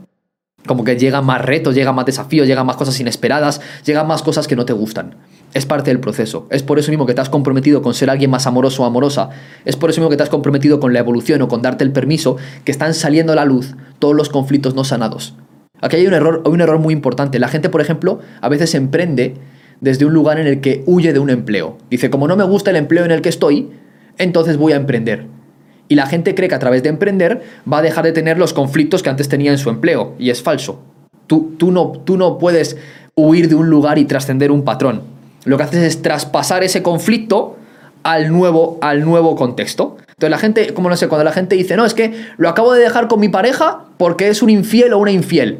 O me, o me, no sé, era irrespetuoso conmigo. Y tú crees que la siguiente persona que va a llegar va a ser respetuosa contigo. Hasta que tú no seas respetuoso o respetuosa contigo mismo, contigo misma, no vas a encontrar respeto en el otro. Siempre encontrarás una falta externa hasta que no la soluciones internamente. Entonces, el mundo del emprendimiento no es una huida al mundo del empleo. A través del emprendimiento, a través de tus relaciones, a través de cualquier cosa que elijas en tu vida, van a salir a la luz los conflictos no sanados. Por eso para mí es un juego muy hermoso, porque es inevitable que transites y que vivas lo que tienes que vivir. Entonces puedes pasarte toda tu vida huyendo, que te va a tocar pagar las consecuencias de huir. Es simple. Entonces, ¿por qué no reconocer que sin importar el camino que elija, me voy a encontrar con desafíos. Pero es que son los desafíos que me habría encontrado en cualquiera de las áreas de mi vida, porque es lo que necesito vivir para evolucionar. Desde esa perspectiva es como, wow, tengo certeza. ¿Por qué tengo certeza? Porque confío en la vida. O sea, se va a encargar siempre de entregarme lo que requiero para evolucionar. ¿Cuál es mi trabajo entonces? Vivir esta experiencia lo más amorosa y humanamente posible. Es que está guay porque da una sensación, o me genera la sensación de que de que el éxito entonces no lo, no, lo, no, lo, no lo vivo en el momento en el que consigo un resultado, sino que el éxito lo vivo ya desde hoy, aunque lo consiga dentro de tres años, ¿no? Es como las decisiones que estoy tomando hoy que me van a acercar al éxito son las mismas decisiones que tomo ahora, son las que tomaba en 2017 cuando, cuando empecé, las mismas. O sea, desde el mismo punto nacían, nacían desde el punto de, de voy a mejorar mis hábitos, voy a mejorar la conversación con esta persona, voy a mejorar cómo hago un vídeo en YouTube. O sea, y la cosa es que luego se manifestó eso resultados más adelante, pero esa decisión la tomé en ese momento. Y eso es un poco lo que la gente tiene que sí que de esta conversación. El, esa sensación de, que, tío, que eres responsable de tu vida, en plan, de que, de que lo que te pasa en tu vida está, está, en tu control, que tú tienes el control, que tienes la posibilidad de poder hacerlo. Eso es, eso es maravilloso. Esa sensación es una sensación que te empodera, que te libera y que te hace sentir feliz porque, coño, ya tienes deberes para mañana. Mañana cuando, cuando te despiertes, ¿qué vas a hacer? Pues póntelo como si fuera un videojuego de, oye, ¿qué cinco cosas quiero completar hoy para que sea un día increíble? Y cuando acabes el día, miras esas cinco cosas y dices, hostia, has hecho cuatro de cinco. Vale, ¿cómo puedo hacer la quinta? ¿Cómo puedo mejorar el día siguiente? Y así constantemente, ¿no? Y mm, cuando, por ejemplo, hablamos de, del juzgar, ¿piensas como que a veces tendemos a intentar ser como los presidentes del mundo? Como que, como que tú eres el, líder del mundo y esto se tiene que hacer así, así, así. Y como que a veces tenemos que darnos de baja de esa posición de poder, de, yo, yo, soy el que controla el mundo, esto me parece mal porque es así y empiezas a juzgar todo. ¿Y la felicidad se encuentra cuando te das de baja de ese puesto? Claro, el ego, el ego siempre necesita tener el control de todo. Y el ego siempre necesita eh, manipular y hacer que la realidad se adapte a lo que él quiere, a sus expectativas narcisistas. Cuando lo que estás viendo no se asemeja a lo que tú esperas ver, entonces sufres, la pasas mal y te rebelas contra algo ahí fuera que aparentemente es tu enemigo. Tu trabajo, o sea, la única forma de poder transformar el mundo ahí fuera es que tú primero aceptes tus partes oscuras, tus partes sombrías, que trabajes en ti mismo y que te conviertas en un ejemplo. Ser ejemplo no es la mejor forma de enseñar, es la única. Sí, o sea, es como conviértete en un campo, conviértete en un campo, en un contexto de cosas bonitas, de amor, de gratitud, y entonces la gente va a querer estar contigo. O sea, solo tienes que, no sé, yo por ejemplo, em, yo veo a youtubers como vosotros, por ejemplo, o veo a alguien, por ejemplo, como MrBeast, digo, es que ese tío es una fuerza de amor para el mundo, ¿sabes? O sea, es, es, increíble, o sea, le sigue más gente que a un político. Ese tío está haciendo su parte por darse... Y fíjate que sabemos que es multimillonario, lo sabemos, pero ¿en qué se enfoca? En construir pozos en África, en compartir, en, entregar una experiencia de usuario extraordinaria. A ese mal le va a faltar dinero alguna vez en su vida. Es imposible, pero el tío se nota que lleva tantos años haciéndolo porque lo ama, mm. porque le apasiona. O sea, es como, está en pasión, no está en necesito conseguir. Mm. Joder, está emocionado. Por, y por eso la gente, por eso el tío es un campo atractor. Yo creo que, yo conozco poquita gente en el mundo que odie, por ejemplo, a Gandhi, o a Teresa de Calcuta, o a Martin Luther King, o a Keanu Reeves. ¿Por qué? Porque son personas, Keanu, por ejemplo, que tiene mucho dinero, joder, son personas que te transmiten alegría, felicidad, tranquilidad, serenidad, paz, y la gente siempre acaba yendo a lo que para él o para ella es un oasis. Si Tú estás en un, puedes estar ahora mismo siguiendo a un mentor, una mentora que es como todo punch, punch, punch, punch, punch, punch. En un momento en tu vida, ¿por qué quieres tanto punch? Porque algún día esperas a llegar a un oasis. Entonces, baja las revoluciones, respira, Sigue trabajando todo lo que quieras trabajar, levántate a las 5 de la mañana, haz todo el dinero que seas capaz de hacer, pero recuerda que no vas a llegar a ningún sitio que sea más completo que el momento en el que te encuentras. Es imposible, siempre estarás en presente. la única diferencia entre la conversación que estamos teniendo ahora mismo y quienes éramos hace 5 o 6 años, ¿cuál es? Nuestra percepción, nuestro nivel de conciencia, nada más ha cambiado. Sigue siendo el momento presente, no has vivido otra cosa en tu vida que no sea el presente. Entonces ves que esta, definición está muy alejada del carpe diem y no hagas nada. No, claro que no. Es como, como sé quién soy, ¿cómo no voy a hacer? ¿Cómo no me voy a poner al servicio si ya sé quién soy? ¿Cómo no me voy a, a colocar a... ¿Cómo no me voy a meter en el meollo que significa construir una empresa si es el juego al que he elegido jugar? Si me siento pleno en este momento. Y cuando no sea capaz de sentirme pleno, porque hay veces que no me siento pleno, pues qué bonito es reconocer que esto solamente es un regalo. Hay gente que tiene que pasar por una quiebra económica para después poder vivir en abundancia económica. Lo que estás viviendo no es un error, la vida no ocurre por accidente. Entonces qué bonito darse cuenta de que, pues hay una frase que a mí me gusta mucho que dice, era necesario pasar por esto. Entonces sé que esto está al servicio de un bien mayor, aunque ahora mismo no sea capaz de comprenderlo. ¿Ves? al final lo único a lo que yo invito no, tranquilo, tranquilo, continúo. Lo único a lo que yo invito es a un cambio de percepción. Es, un, es, un, es un cambio de paradigma, es un eleva tu nivel de conciencia y tal vez no cambie nada de lo que estés haciendo, pero va a cambiar el desde dónde lo haces y eso lo va a cambiar absolutamente todo. Javi, ¿qué es para ti la muerte? Es una pregunta muy profunda porque hay días que le temo a la muerte igual que, cualquier otro ser humano y hay días que digo, si ahora mismo, o sea, ahora mismo según me siento con vosotros, digo, si ahora mismo se acabase aquí la película, yo estaría en paz. ¿Por qué? Porque estoy conectando con esta conversación igual que pues, con vosotros, con mucho amor, con mucha gratitud. Pero si ahora mismo todo este juego se acabase, estaríamos felices. Ahora, cuando estoy en un nivel elevado de conciencia, o sea, cuando estoy en un nivel bajito de conciencia, la muerte se experimenta como una pérdida. Todo lo que podría haber hecho y no hice, no voy a volver a ver a mis familiares. La muerte es una pérdida desde un nivel de conciencia bajito. La muerte desde un nivel de conciencia elevado es simplemente una transición, es un cambio de forma. Es experimentaste una, administraste o experimentaste una vida física y simplemente después la energía ni se crea ni se destruye, solo se transforma.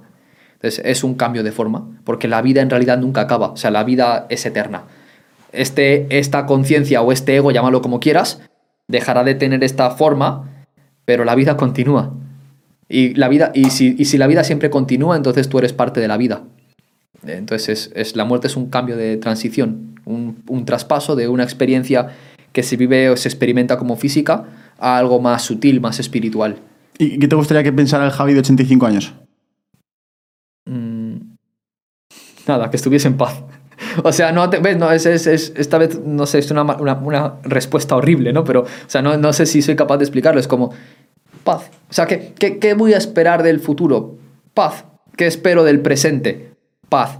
Y cuando no sea. Entiendo que en el futuro tendré apegos, me estaré identificando con unas cosas completamente distintas a las que, me experimento, a las que experimento apego hoy en día.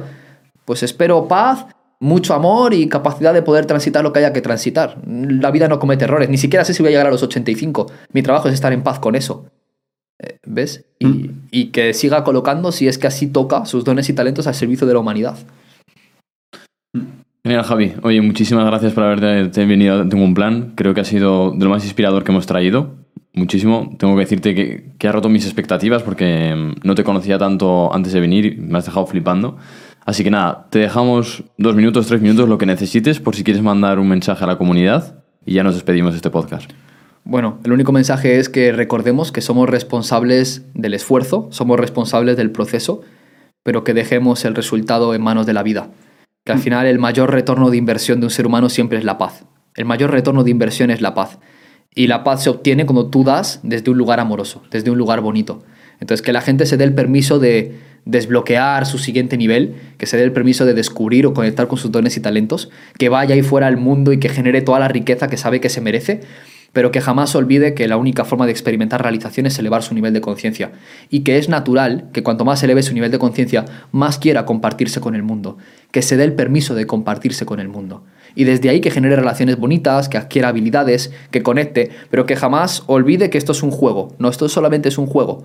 Cuando mucha gente fuera habla acerca de estás en la Matrix, bueno, puedes definir que estás en la Matrix porque en realidad no vas a llevarte nada de la Matrix.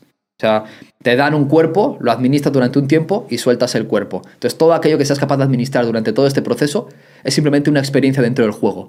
Cuando el juego se esté complicando, cuando la partida se esté complicando es porque estás cerquita de subir de nivel. Entonces, cambia la percepción que tienes de fracaso, la percepción que tienes de éxito y la percepción que tienes de conflicto. Todo en la vida es un regalo para que tú evoluciones. Desde ese lugar, tu único trabajo es familiarizarte con conceptos de poder. Y, qué bonito es darse cuenta de que, de que pase lo que pase, tú estás sostenido o sostenida, que no, la vida no comete errores. Entonces, toda la gente que nos está viendo, que se dé el permiso, que se dé el permiso de iniciar eso, de cerrar ese ciclo, que se dé el permiso de conocer a esas personas, que se dé el permiso de enviar un mensaje. No, no pasa nada. Eh, y desde ahí, familia, pues reafirmemos amor, que es, que es lo bonito. Siempre tenemos dos decisiones, el miedo o el amor. El miedo siempre te va a llevar al juicio, a la crítica, a la condena, a la superioridad moral. Y el amor siempre te va a llevar al honrar, reconocer, agradecer, poner amor, crecer, evolucionar. Siempre tienes la decisión. Entonces la pregunta es, ¿qué decides ahora y desde dónde lo decides? Muchas gracias, Javi. Eh, Te dejaremos las redes sociales de Javi por, por la descripción. También dejaremos el acceso a- al certificado HIT. Por si quieres entrar, puedes entrar ya desde hoy. Así que si quieres formarte con, con Javi, con su equipo, como lo ha hecho tanta gente, te, tienes el acceso para poder entrar ya. Y dicho esto, Javi, gracias por estar en Tengo un Plan. Gracias a vosotros por escucharlo, porque ya simplemente os quiero decir que por el hecho de estar en esta conversación y encima llegar hasta esta parte de la entrevista, ya dice mucho más de vosotros que de nosotros. Así que, de verdad, enhorabuena y dale caña muerta por aquello que te propongas. Y como dice Javi, desapegate del resultado. Nos vemos en el próximo episodio. Gracias por estar ahí y adiós. Chao. Chao. Gracias.